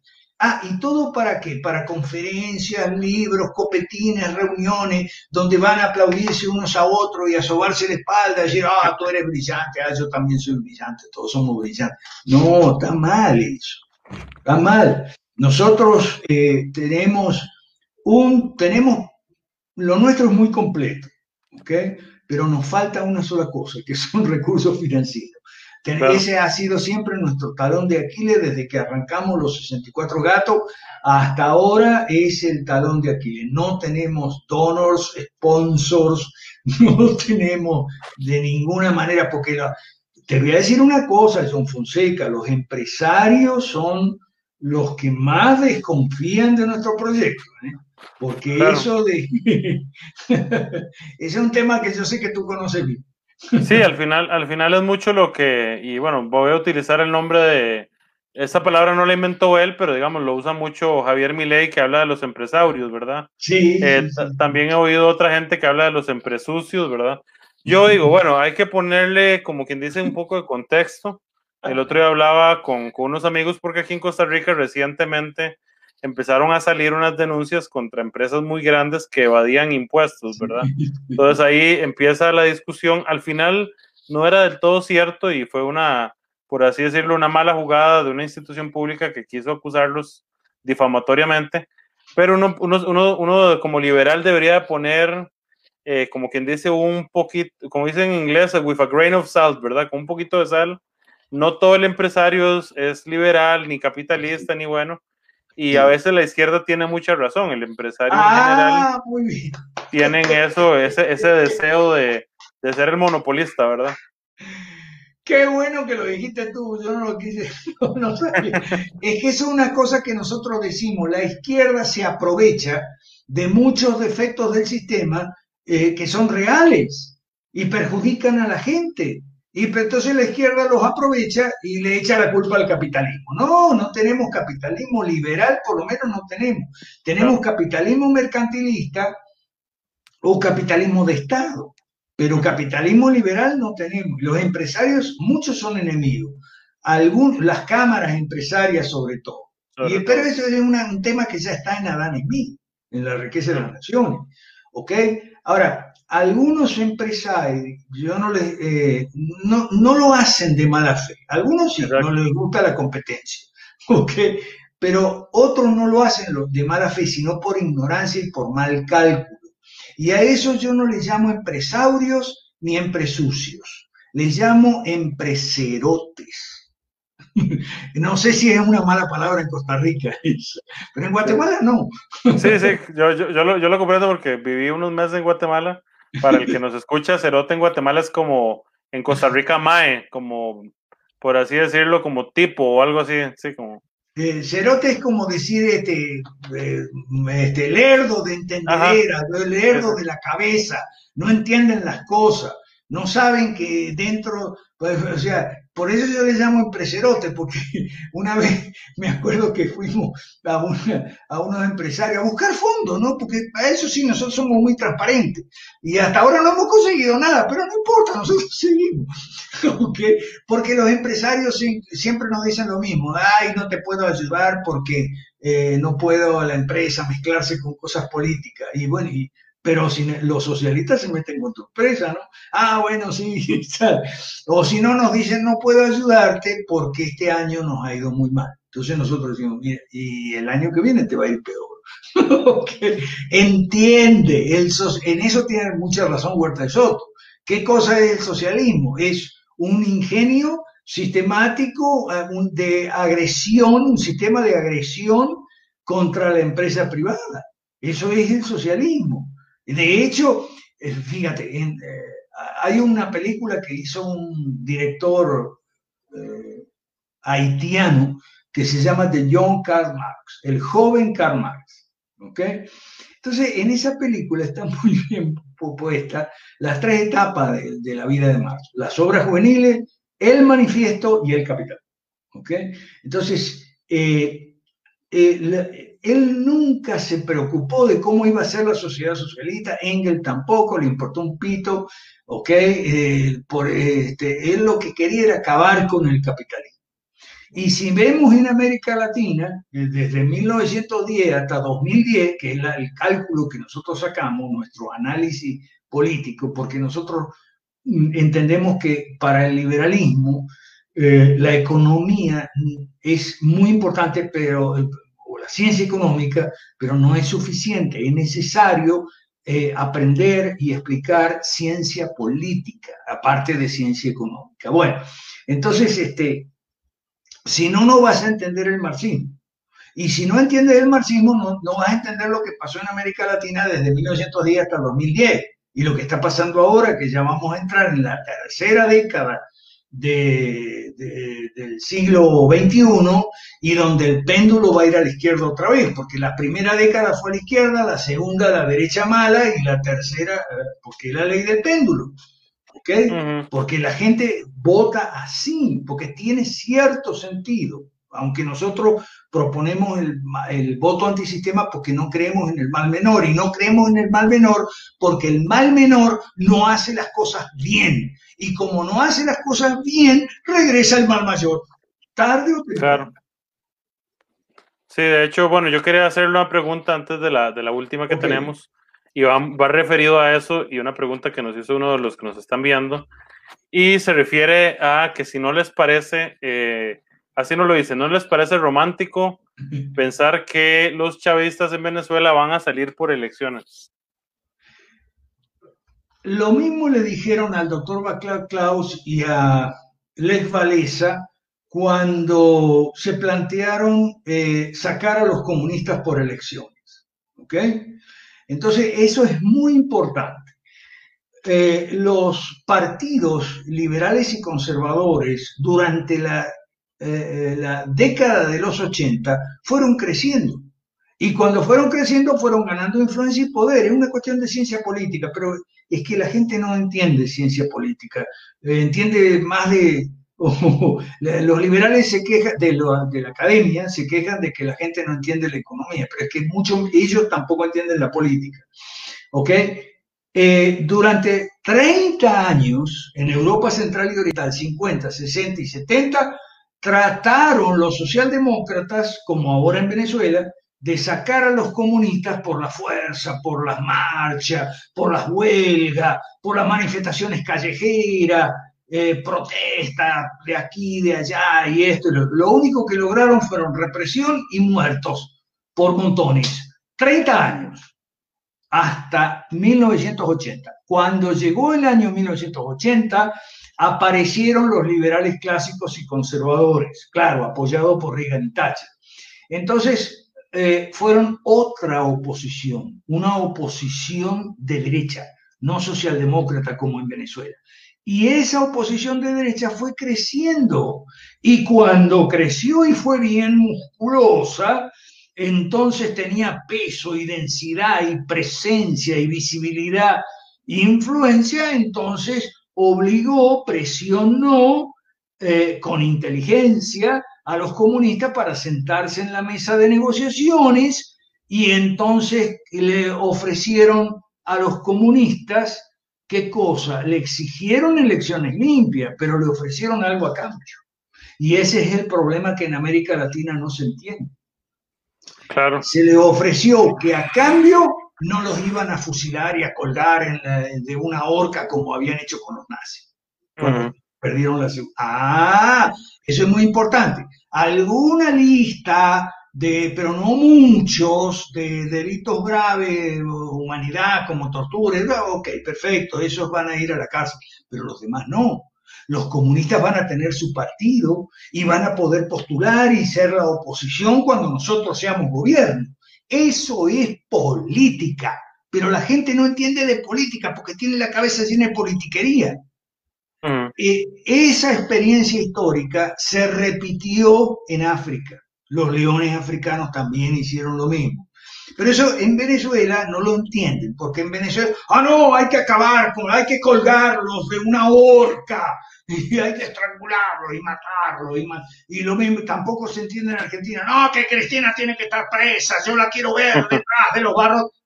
Así no, así no es, chamo, así no es. Además que yo, yo siempre digo que esas cosas no se dicen mientras uno no está en el poder. Ah, obvio.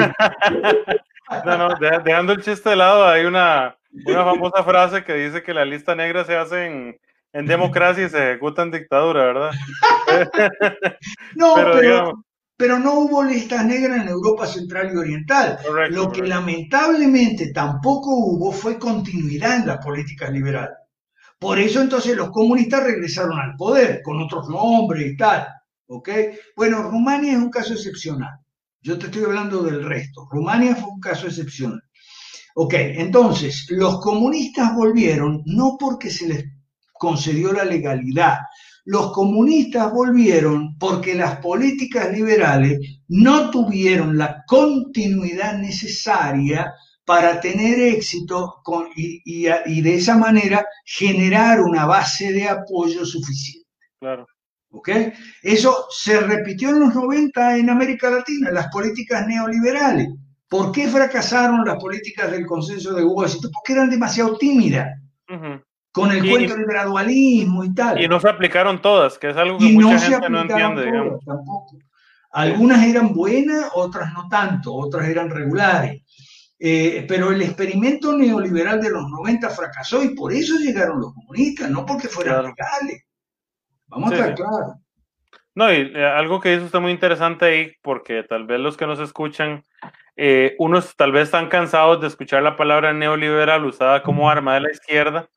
Y bueno, hay que aclararlo. Obviamente la izquierda usa la palabra neoliberal como todo lo que usan como un recurso de atacar a, los demás, pero sí existió el consenso de Washington y sí existieron políticas que eh, al final muchas se aplicaron mal. Yo, lo, yo digo que esto es como una receta de cocina y bueno, y si va a ser un queque y no le echo harina, no le va a quedar nada bueno y, y la gente eventualmente dice, bueno, no le vas a llamar un neoqueque, ¿verdad? Solo porque no tiene harina.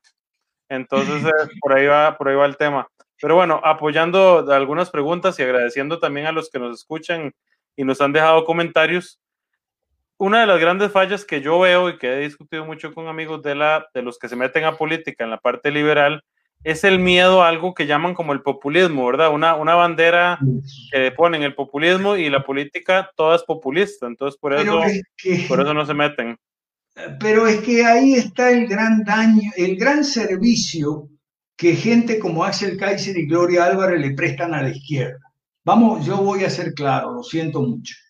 Si ellos se enfocan el populismo, el populismo, el populismo, señores Axel Kaiser y Gloria Álvarez, por Dios, populismo es un término técnico de la ciencia política que no se puede estirar como un chicle y llamarle populista a todo lo que no me gusta.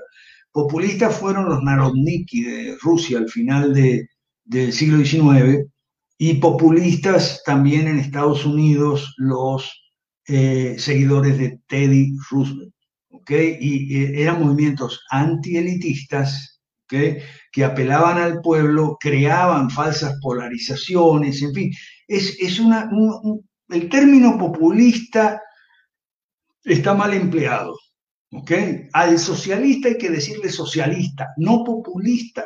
Y al comunista también hay que decirle comunista, no populista, porque si le dice populista, entonces la izquierda tiene sus marcas salvadas, conserva la marca socialista y la marca comunismo como algo bueno. Entonces, eh, ese es el problema con los tanques de pensamiento, los escritores de libros, los divas y divas de YouTube, que tienen una serie que no, no, no, se han fajado como nosotros nos fajamos durante por lo menos 10 años, desde antes de los 64 gatos, ¿ok? A reunir y clasificar y estudiar y absorber y digerir toda una serie de material para entender muchas cosas, como esa, por ejemplo, el neoliberalismo, ¿no? Que vienen y te dicen, no, el neoliberalismo no existe. ¿Cómo que no existe? Estudiate a Paco Gil en México y estudiate a Gabriela Calderón en Ecuador, que son los mejores analistas de lo que fue el neoliberalismo, el consenso de Washington y la manera, no siempre al pie de la letra, que se aplicó en los 90 el consenso de Washington. Y es más, estudiate al padre del consenso de Washington, un economista que todavía vive, John Williamson. Y después del consenso de Washington ha seguido escribiendo y escribió cosas muy buenas haciéndole críticas a la manera como los neoliberales latinoamericanos aplicaron el consenso de Washington durante toda la década de los 90. Entonces, por favor, señores escritores de libros, presidentes de fundaciones e institutos liberales, documentense mejor. Antes de hacer libros y hacer videos de YouTube, documentense mejor, porque están flojos de papeles, discúlpenme. Sí, y algo, algo muy interesante es este afán de lo que usted comentaba al principio, decir no somos ni izquierda ni derecha, ¿verdad? Y, es como, por ejemplo, como que uno vaya a un lugar y empiezan a ofenderle a la familia y uno diga, no, yo no soy Fonseca, ¿verdad? Es ese tipo de, de, de cosas así, uno dice, de, hay que apechugar, ¿verdad? Si uno va a ser liberal, tiene que entender que es de derecha.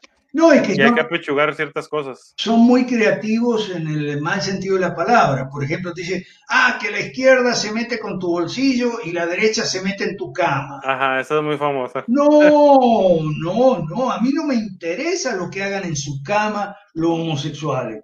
Si nosotros en nuestro movimiento tenemos dos o tres homosexuales. ¿Y cuál es el problema? Pero no son LGBTQI plus.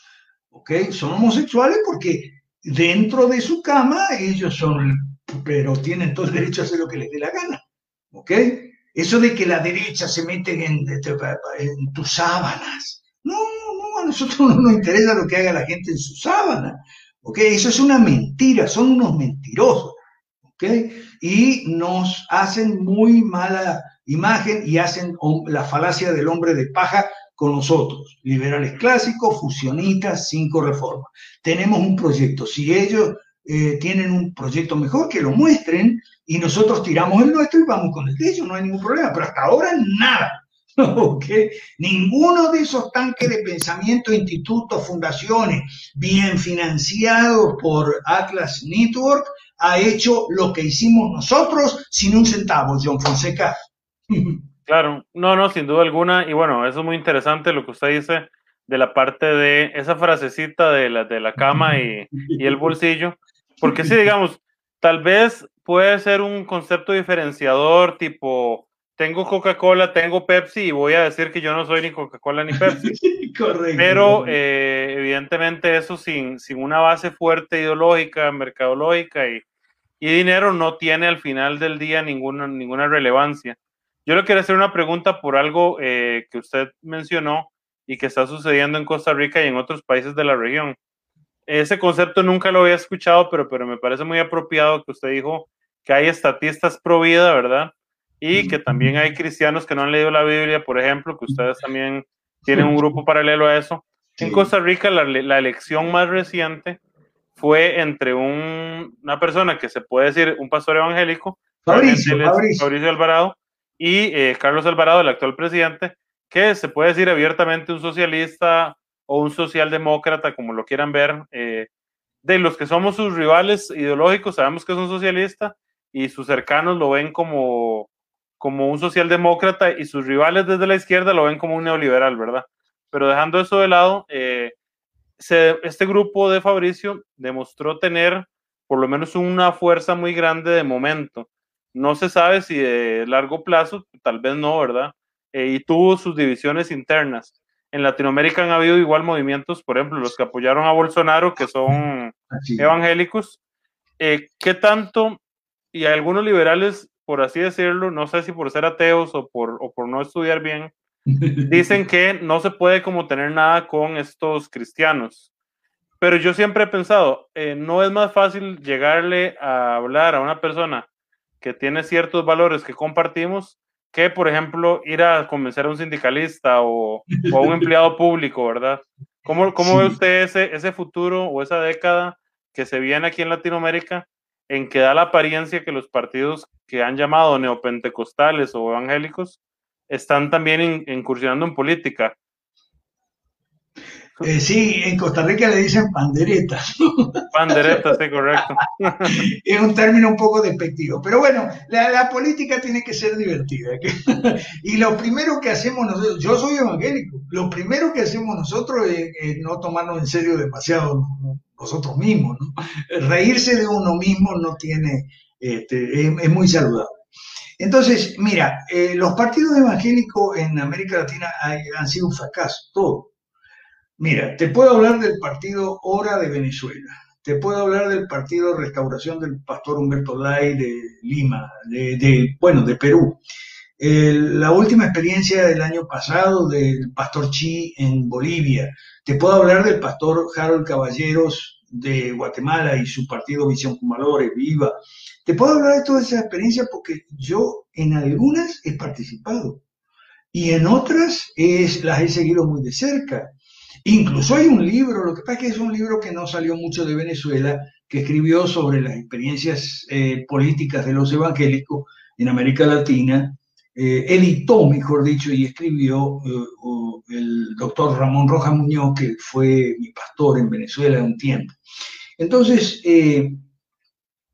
han cometido una serie de errores, errores graves. Por ejemplo, ser partidos demasiado confesionales. Nosotros nos cuidamos mucho, de, tenemos mucho pánico a que no nos vayan a ver como partidos confesionales.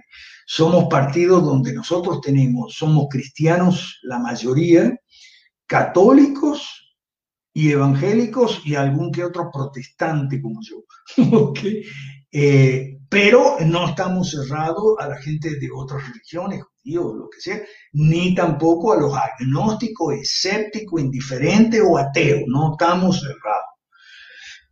Entonces, por eso nosotros no estamos con esa derecha evangélica que quiere imponer la Biblia y las oraciones en las escuelas y en la casa de gobierno. No, no, no, no, eso, eso es parte de los errores de los, de los evangélicos que además no saben nada de economía. Yo me acuerdo de un discurso que le escuché a Fabricio Alvarado, eh, eh, donde empezó a hablar sobre economía y repetía todas las ideas socialdemocráticas de su rival Carlos Alvarado. Entonces, obvio que iba a perder las elecciones y estuvo a, punto, ¿eh? estuvo en la segunda vuelta, pero no hubo caso. Y entonces todos esos partidos andan a los tumbos. En, Perú el partido de, Humberto Laya desapareció y no, el, si, si en América Latina hay futuro, ese futuro somos nosotros. Y para los cristianos nosotros, así como hicimos la, eh, el centro del liberalismo clásico para desmarcarnos de los libertarios y sus eh, excentricidades, también hicimos la Academia Cristiana de Ciencias Políticas para desmarcarnos de la derecha confesional, la derecha evangélica, que no le gusta que le llamen derecha. Además son todos llenos de contradicciones. Por un lado, unos te dicen que no, que no hay que hacer política, y otros se ponen a hacer política, pero una política es mala. Entonces, este, si hay futuro en América Latina, somos nosotros. Y no es jactancia porque no es creerse dueño de la verdad, los únicos que tienen, no, no, no, no, nada de eso, es simplemente que nuestro proyecto es el único que hay. El día que aparezca otro mejor, del mismo signo obviamente, entonces adheriremos gustosos y al nuestro lo tiraremos al cubo de la basura. Pero mientras tanto, somos los, los únicos, la única salida, no hay otra, para salir del laberinto, John. Claro, bueno, y para los que nos escuchan y nos ven tal vez en diferido, eh, yo quiero hacer como la aclaración que tal vez cuando don Alberto dice que somos los únicos, se refiere a toda esta estructura que ya tienen formada, ¿verdad? Ah, eh, toda esta estructura, estas eh, reformas, el estudio, ¿verdad? eso, por así decirlo, no lo pueden echar a la basura porque ya ese estudio ya ha aportado, ya está, ya está hecho, ¿verdad? Y bueno, tenemos una, y, y eso es muy importante, que todo ese conocimiento y esa experiencia si eventualmente alguna plataforma que tiene recursos eh, la utiliza, de, es como echarle nitro a la gasolina, ¿verdad? Como para dar un ejemplo del, del de los carros. Un, un gusto. Tenemos una, una pregunta de alguien que, bueno, un saludo a Dani Quiroz, que dice que qué opina de lo que sucede hoy en Chile. Bueno, lo que sucede es que la derecha mala falló. Falló Piñera, falló Chile Vamos, falló la UDI y RN. Fallaron, como siempre como fallaron en Perú con Kuczynski, en Argentina con Macri, fallaron, fracasaron, como fracasó Uribe en Colombia y sobre todo sus seguidores nombrados por él mismo, Santos y Duque y su partido lleno de gente izquierda, el Centro Democrático, ese famoso, fracasaron, este, Quirós, fracasaron. Y cuando fracasan, vuelve la izquierda. Fíjate, ojo a Brasil. En Brasil la ruptura de Olavo de Carvalho, que fue el principal tal vez arquitecto de la experiencia de Bolsonaro, acaba de romper con Bolsonaro por una razón equivocada, a nuestro juicio. Y es porque Bolsonaro no fue suficientemente de aplicar la violencia contra los comunistas. Nosotros le decimos, profesor, no es con violencia, es con inteligencia, con todo respeto. ¿ok? Y con estudio, como hemos hecho nosotros. Ahora, pero, pero insistimos, todos los estudios que nosotros hemos hecho que nos sirven de base para eh, nuestro proyecto, si mañana vienen otra gente con mejores estudios, con fundamentos más sólidos, más atractivos, lo que sea, mejor que nosotros, mejor que lo nuestro, quiero decir, entonces tiramos eso a la basura, todos nuestros estudios, este, y los apoyamos, pero hasta ahora no hay. Entonces lo que pasa en Chile, y ojo con Bolivia, porque en Bolivia dieron un golpe de Estado y salieron de, Evo con un golpe de Estado, y ahora resulta que el partido de Evo va a ganar las elecciones y entonces la derecha religiosa y la derecha mala que está en el gobierno y la izquierda blanda, porque ojo, la derecha mala se, siempre se encompincha con la izquierda blanda, no quieren elecciones. Y claro, no quieren elecciones pues la van a perder. ¿Ok? Vamos a estar claros. Entonces, el panorama latinoamericano está muy negro. El año que viene, 2021, va a ser el comienzo de la tercera década del siglo XXI y hay la ley del péndulo que va para la izquierda. Ya la izquierda recuperó México y recuperó Argentina.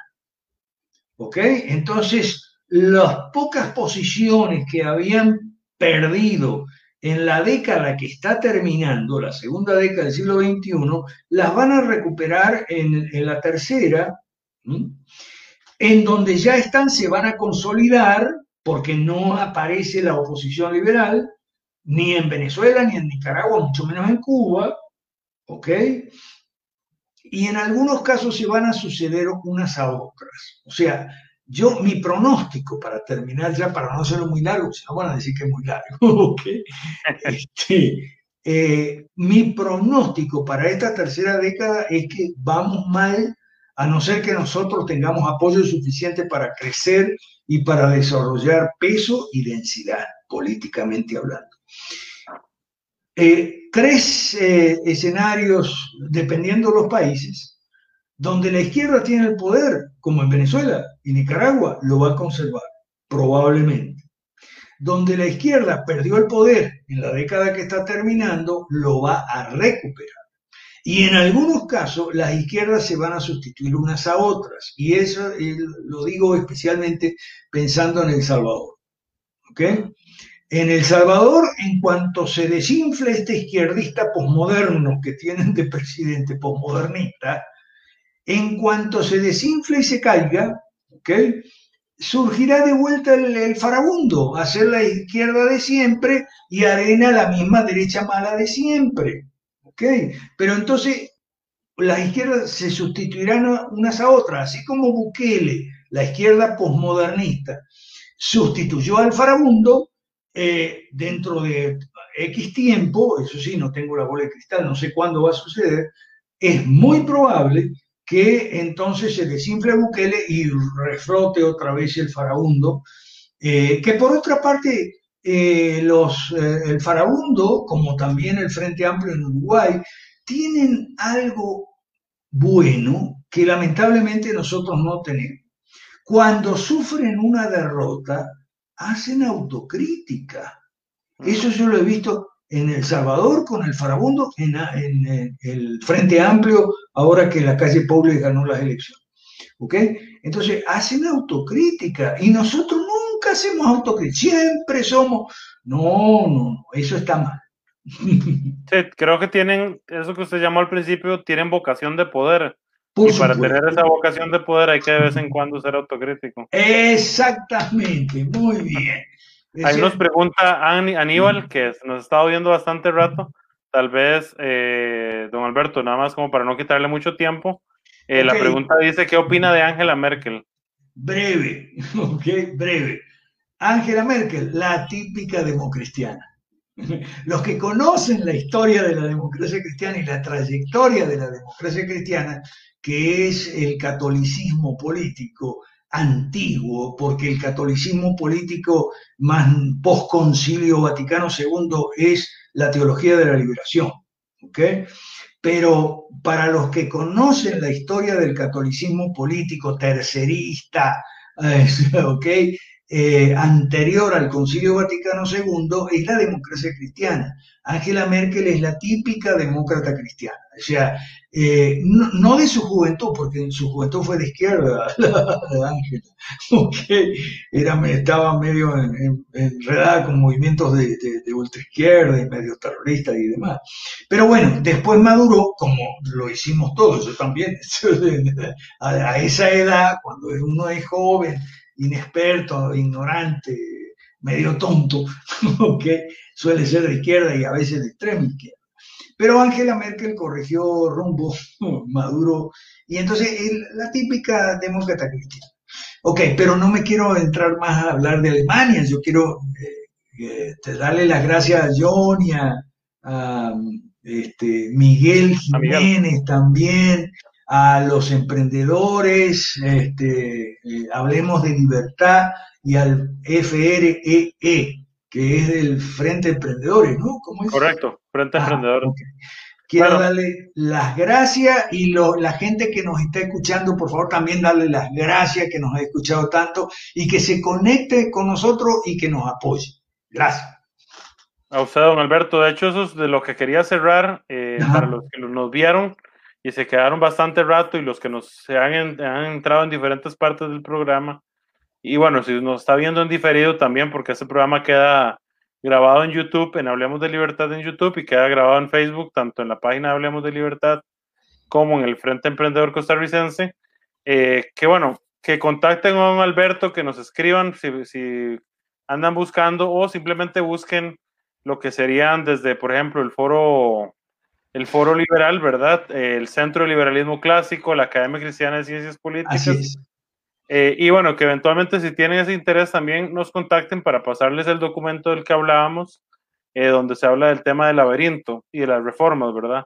Así eh, al, Final, al final coincido mucho con lo que dice don Alberto, que uno no puede pensar que se va a solucionar todo con un video de tres minutos en YouTube, ¿verdad? Sino que se requiere mucho estudio, se requiere mucho tiempo y se requieren muchos recursos humanos y económicos, ¿verdad? Para que estos proyectos lleguen a su, a su punto pero quería en parte cerrar con una reflexión y tal vez todos han visto este video en, en, YouTube o en algunos lugares de un muchacho que empieza a bailar y al rato se le une otro y ya luego 20 minutos después está todo el mundo bailando. Si uno lo ve en el, en el espectro de tiempo, es lo que tal vez hace 10 años estaba don Alberto bailando solo o hace 20 años y ya hoy tiene mucha gente bailando con él y eventualmente algún día ya en el futuro esperamos que eh, proyectos políticos que están cercanos o que vayan a ser fundados del, grupo de ustedes puedan ya ahora sí, en, buen sentido de la palabra, bailar, pero por el tema de celebrar victorias políticas, que al final y al cabo es uno de los grandes, de los, no de los grandes, es la única forma de, de poder incidir en el largo plazo, ¿verdad? Y no, no lamentablemente las charlas y demás, que yo no les quito la importancia, pero el problema es eh, creer que es lo único, ¿verdad? Eh, a veces se, cree que yo soy bueno para la academia, pero no para la política. Y yo digo, como de eso sería como, como decir que uno es bueno para comer, pero no para tomar refresco, ¿verdad? O sea, no son cosas tan difíciles de hacer como para que la gente crea que no las pueda hacer juntas. Eh, un saludo también a Lisandro, que nos saluda desde Perú, supongo que también del grupo. Y bueno, don Alberto, luego con un cierre, alguna incitativa a los que nos escuchan. Bueno, eh, muchas gracias John Fonseca, me, hace muy feliz tu símil de, bailar, al principio uno baila solo y después llega gente y se va sumando y se va sumando. Eso fue lo que pasó hasta ahora, ¿ok? Y esperemos que siga pasando. Y te agradezco mucho eso y lo que quiero entonces para cerrar, para terminar, es pedirle a la gente que si tiene interés se conecte no solo conmigo, ¿ok? Somos 25 en el directorio, 25 líderes de los distintos países. Se puede poner en contacto conmigo, con mucho gusto, pero también con José Luis Tapia, con Clotilde Alviso, con eh, Jorge Chapas, con eh, Carlos Arenas, eh, bueno, con Juan Alberto Ugas. Este, somos los que estamos más activos en redes sociales, ¿ok? en Facebook y en Twitter especialmente, aunque en Instagram estamos entrando y en Telegram y tal. Entonces, con Osval Chamagua en El Salvador, ¿okay? con eh, Carlos Rueda en Costa Rica, que eh, fue de los primeros gatos, de los primeros que llegó a bailar, Carlos Rueda en Costa Rica, ¿ok? Eh, o Randy Sperger, también, Costa Rica me refiero, Randy Sperger o el pastor Donald Herrera también, aunque son gente más ocupada. Los que mencioné son para que ustedes hagan preguntas, para que nos conectemos. Tenemos grupos de WhatsApp, muchos grupos de WhatsApp tenemos y abrimos, por países y a veces por temas también, ¿ok? Eh, y grupos en Facebook tenemos incontables.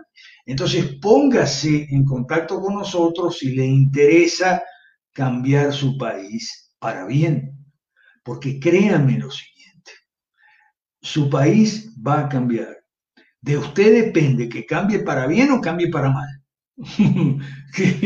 Eso depende de usted y de la gente como usted que nos apoye. Su país va a cambiar de todas maneras porque la izquierda está, entra fuerte a la tercera década del siglo XXI.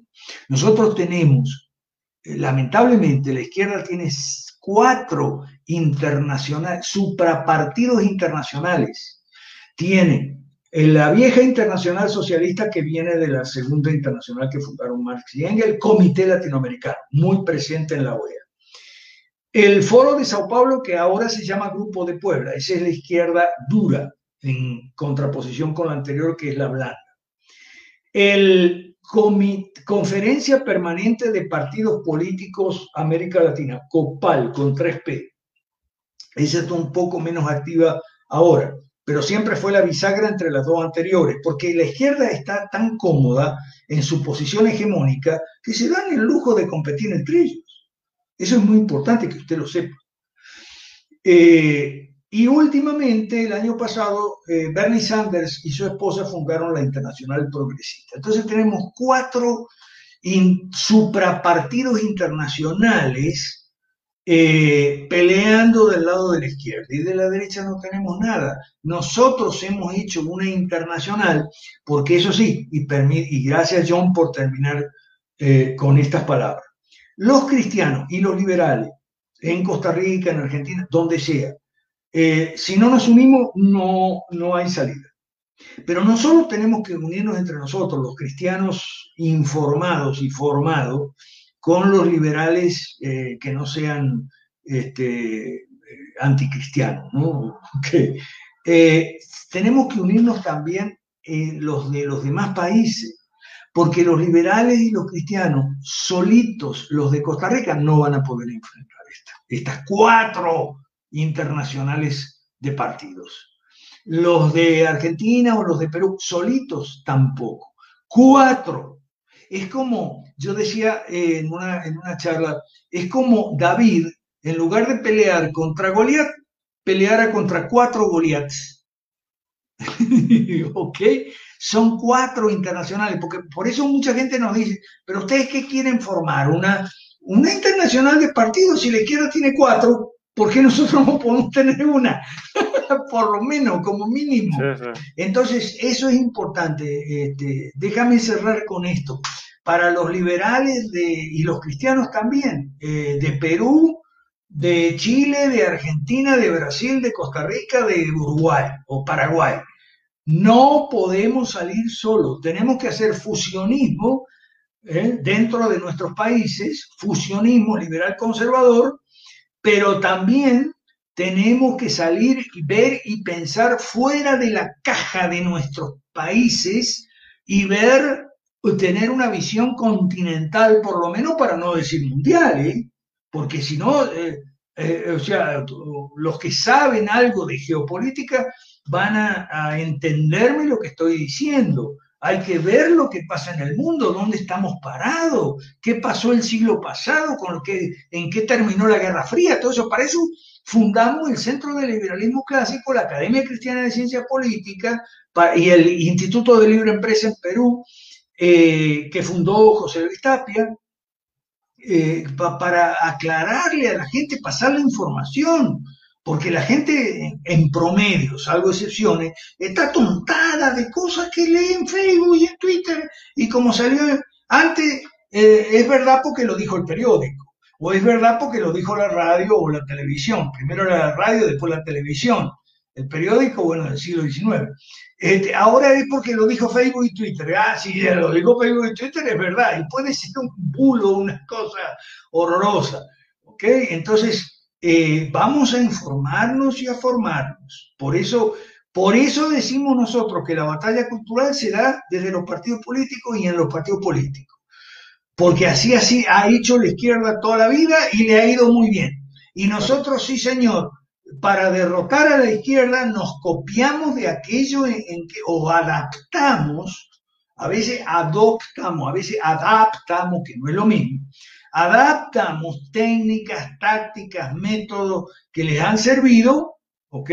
Y ¿por qué no nos van a servir a nosotros? ¿Ok? Claro. Bueno, agradecerle a don Alberto, también a todos los que nos están viendo en este momento y nos van a ver en diferido.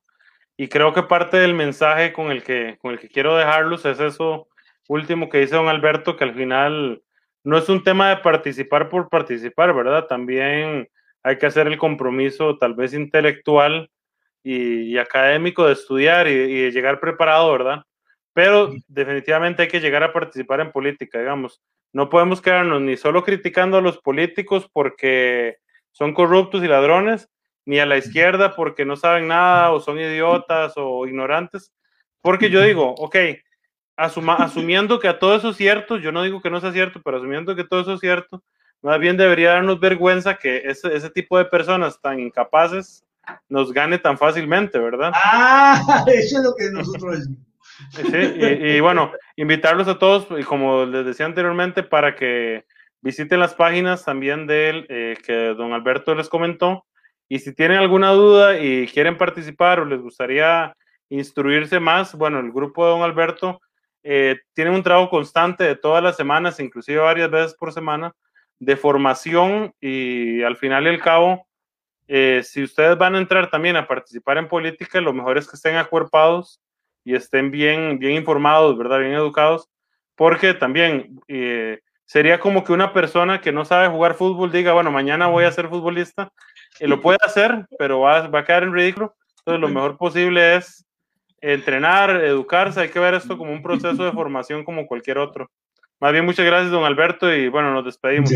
Muchas gracias, John Fonseca, y saludos a todos los eh, oyentes. Y a difundir este video, hacerlo viral, como dicen ahora. Gracias. Muchas gracias.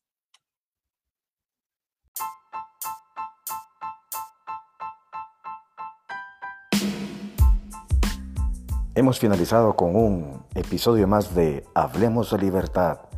Muchas gracias por la sintonía. Los invitamos a escuchar los siguientes episodios.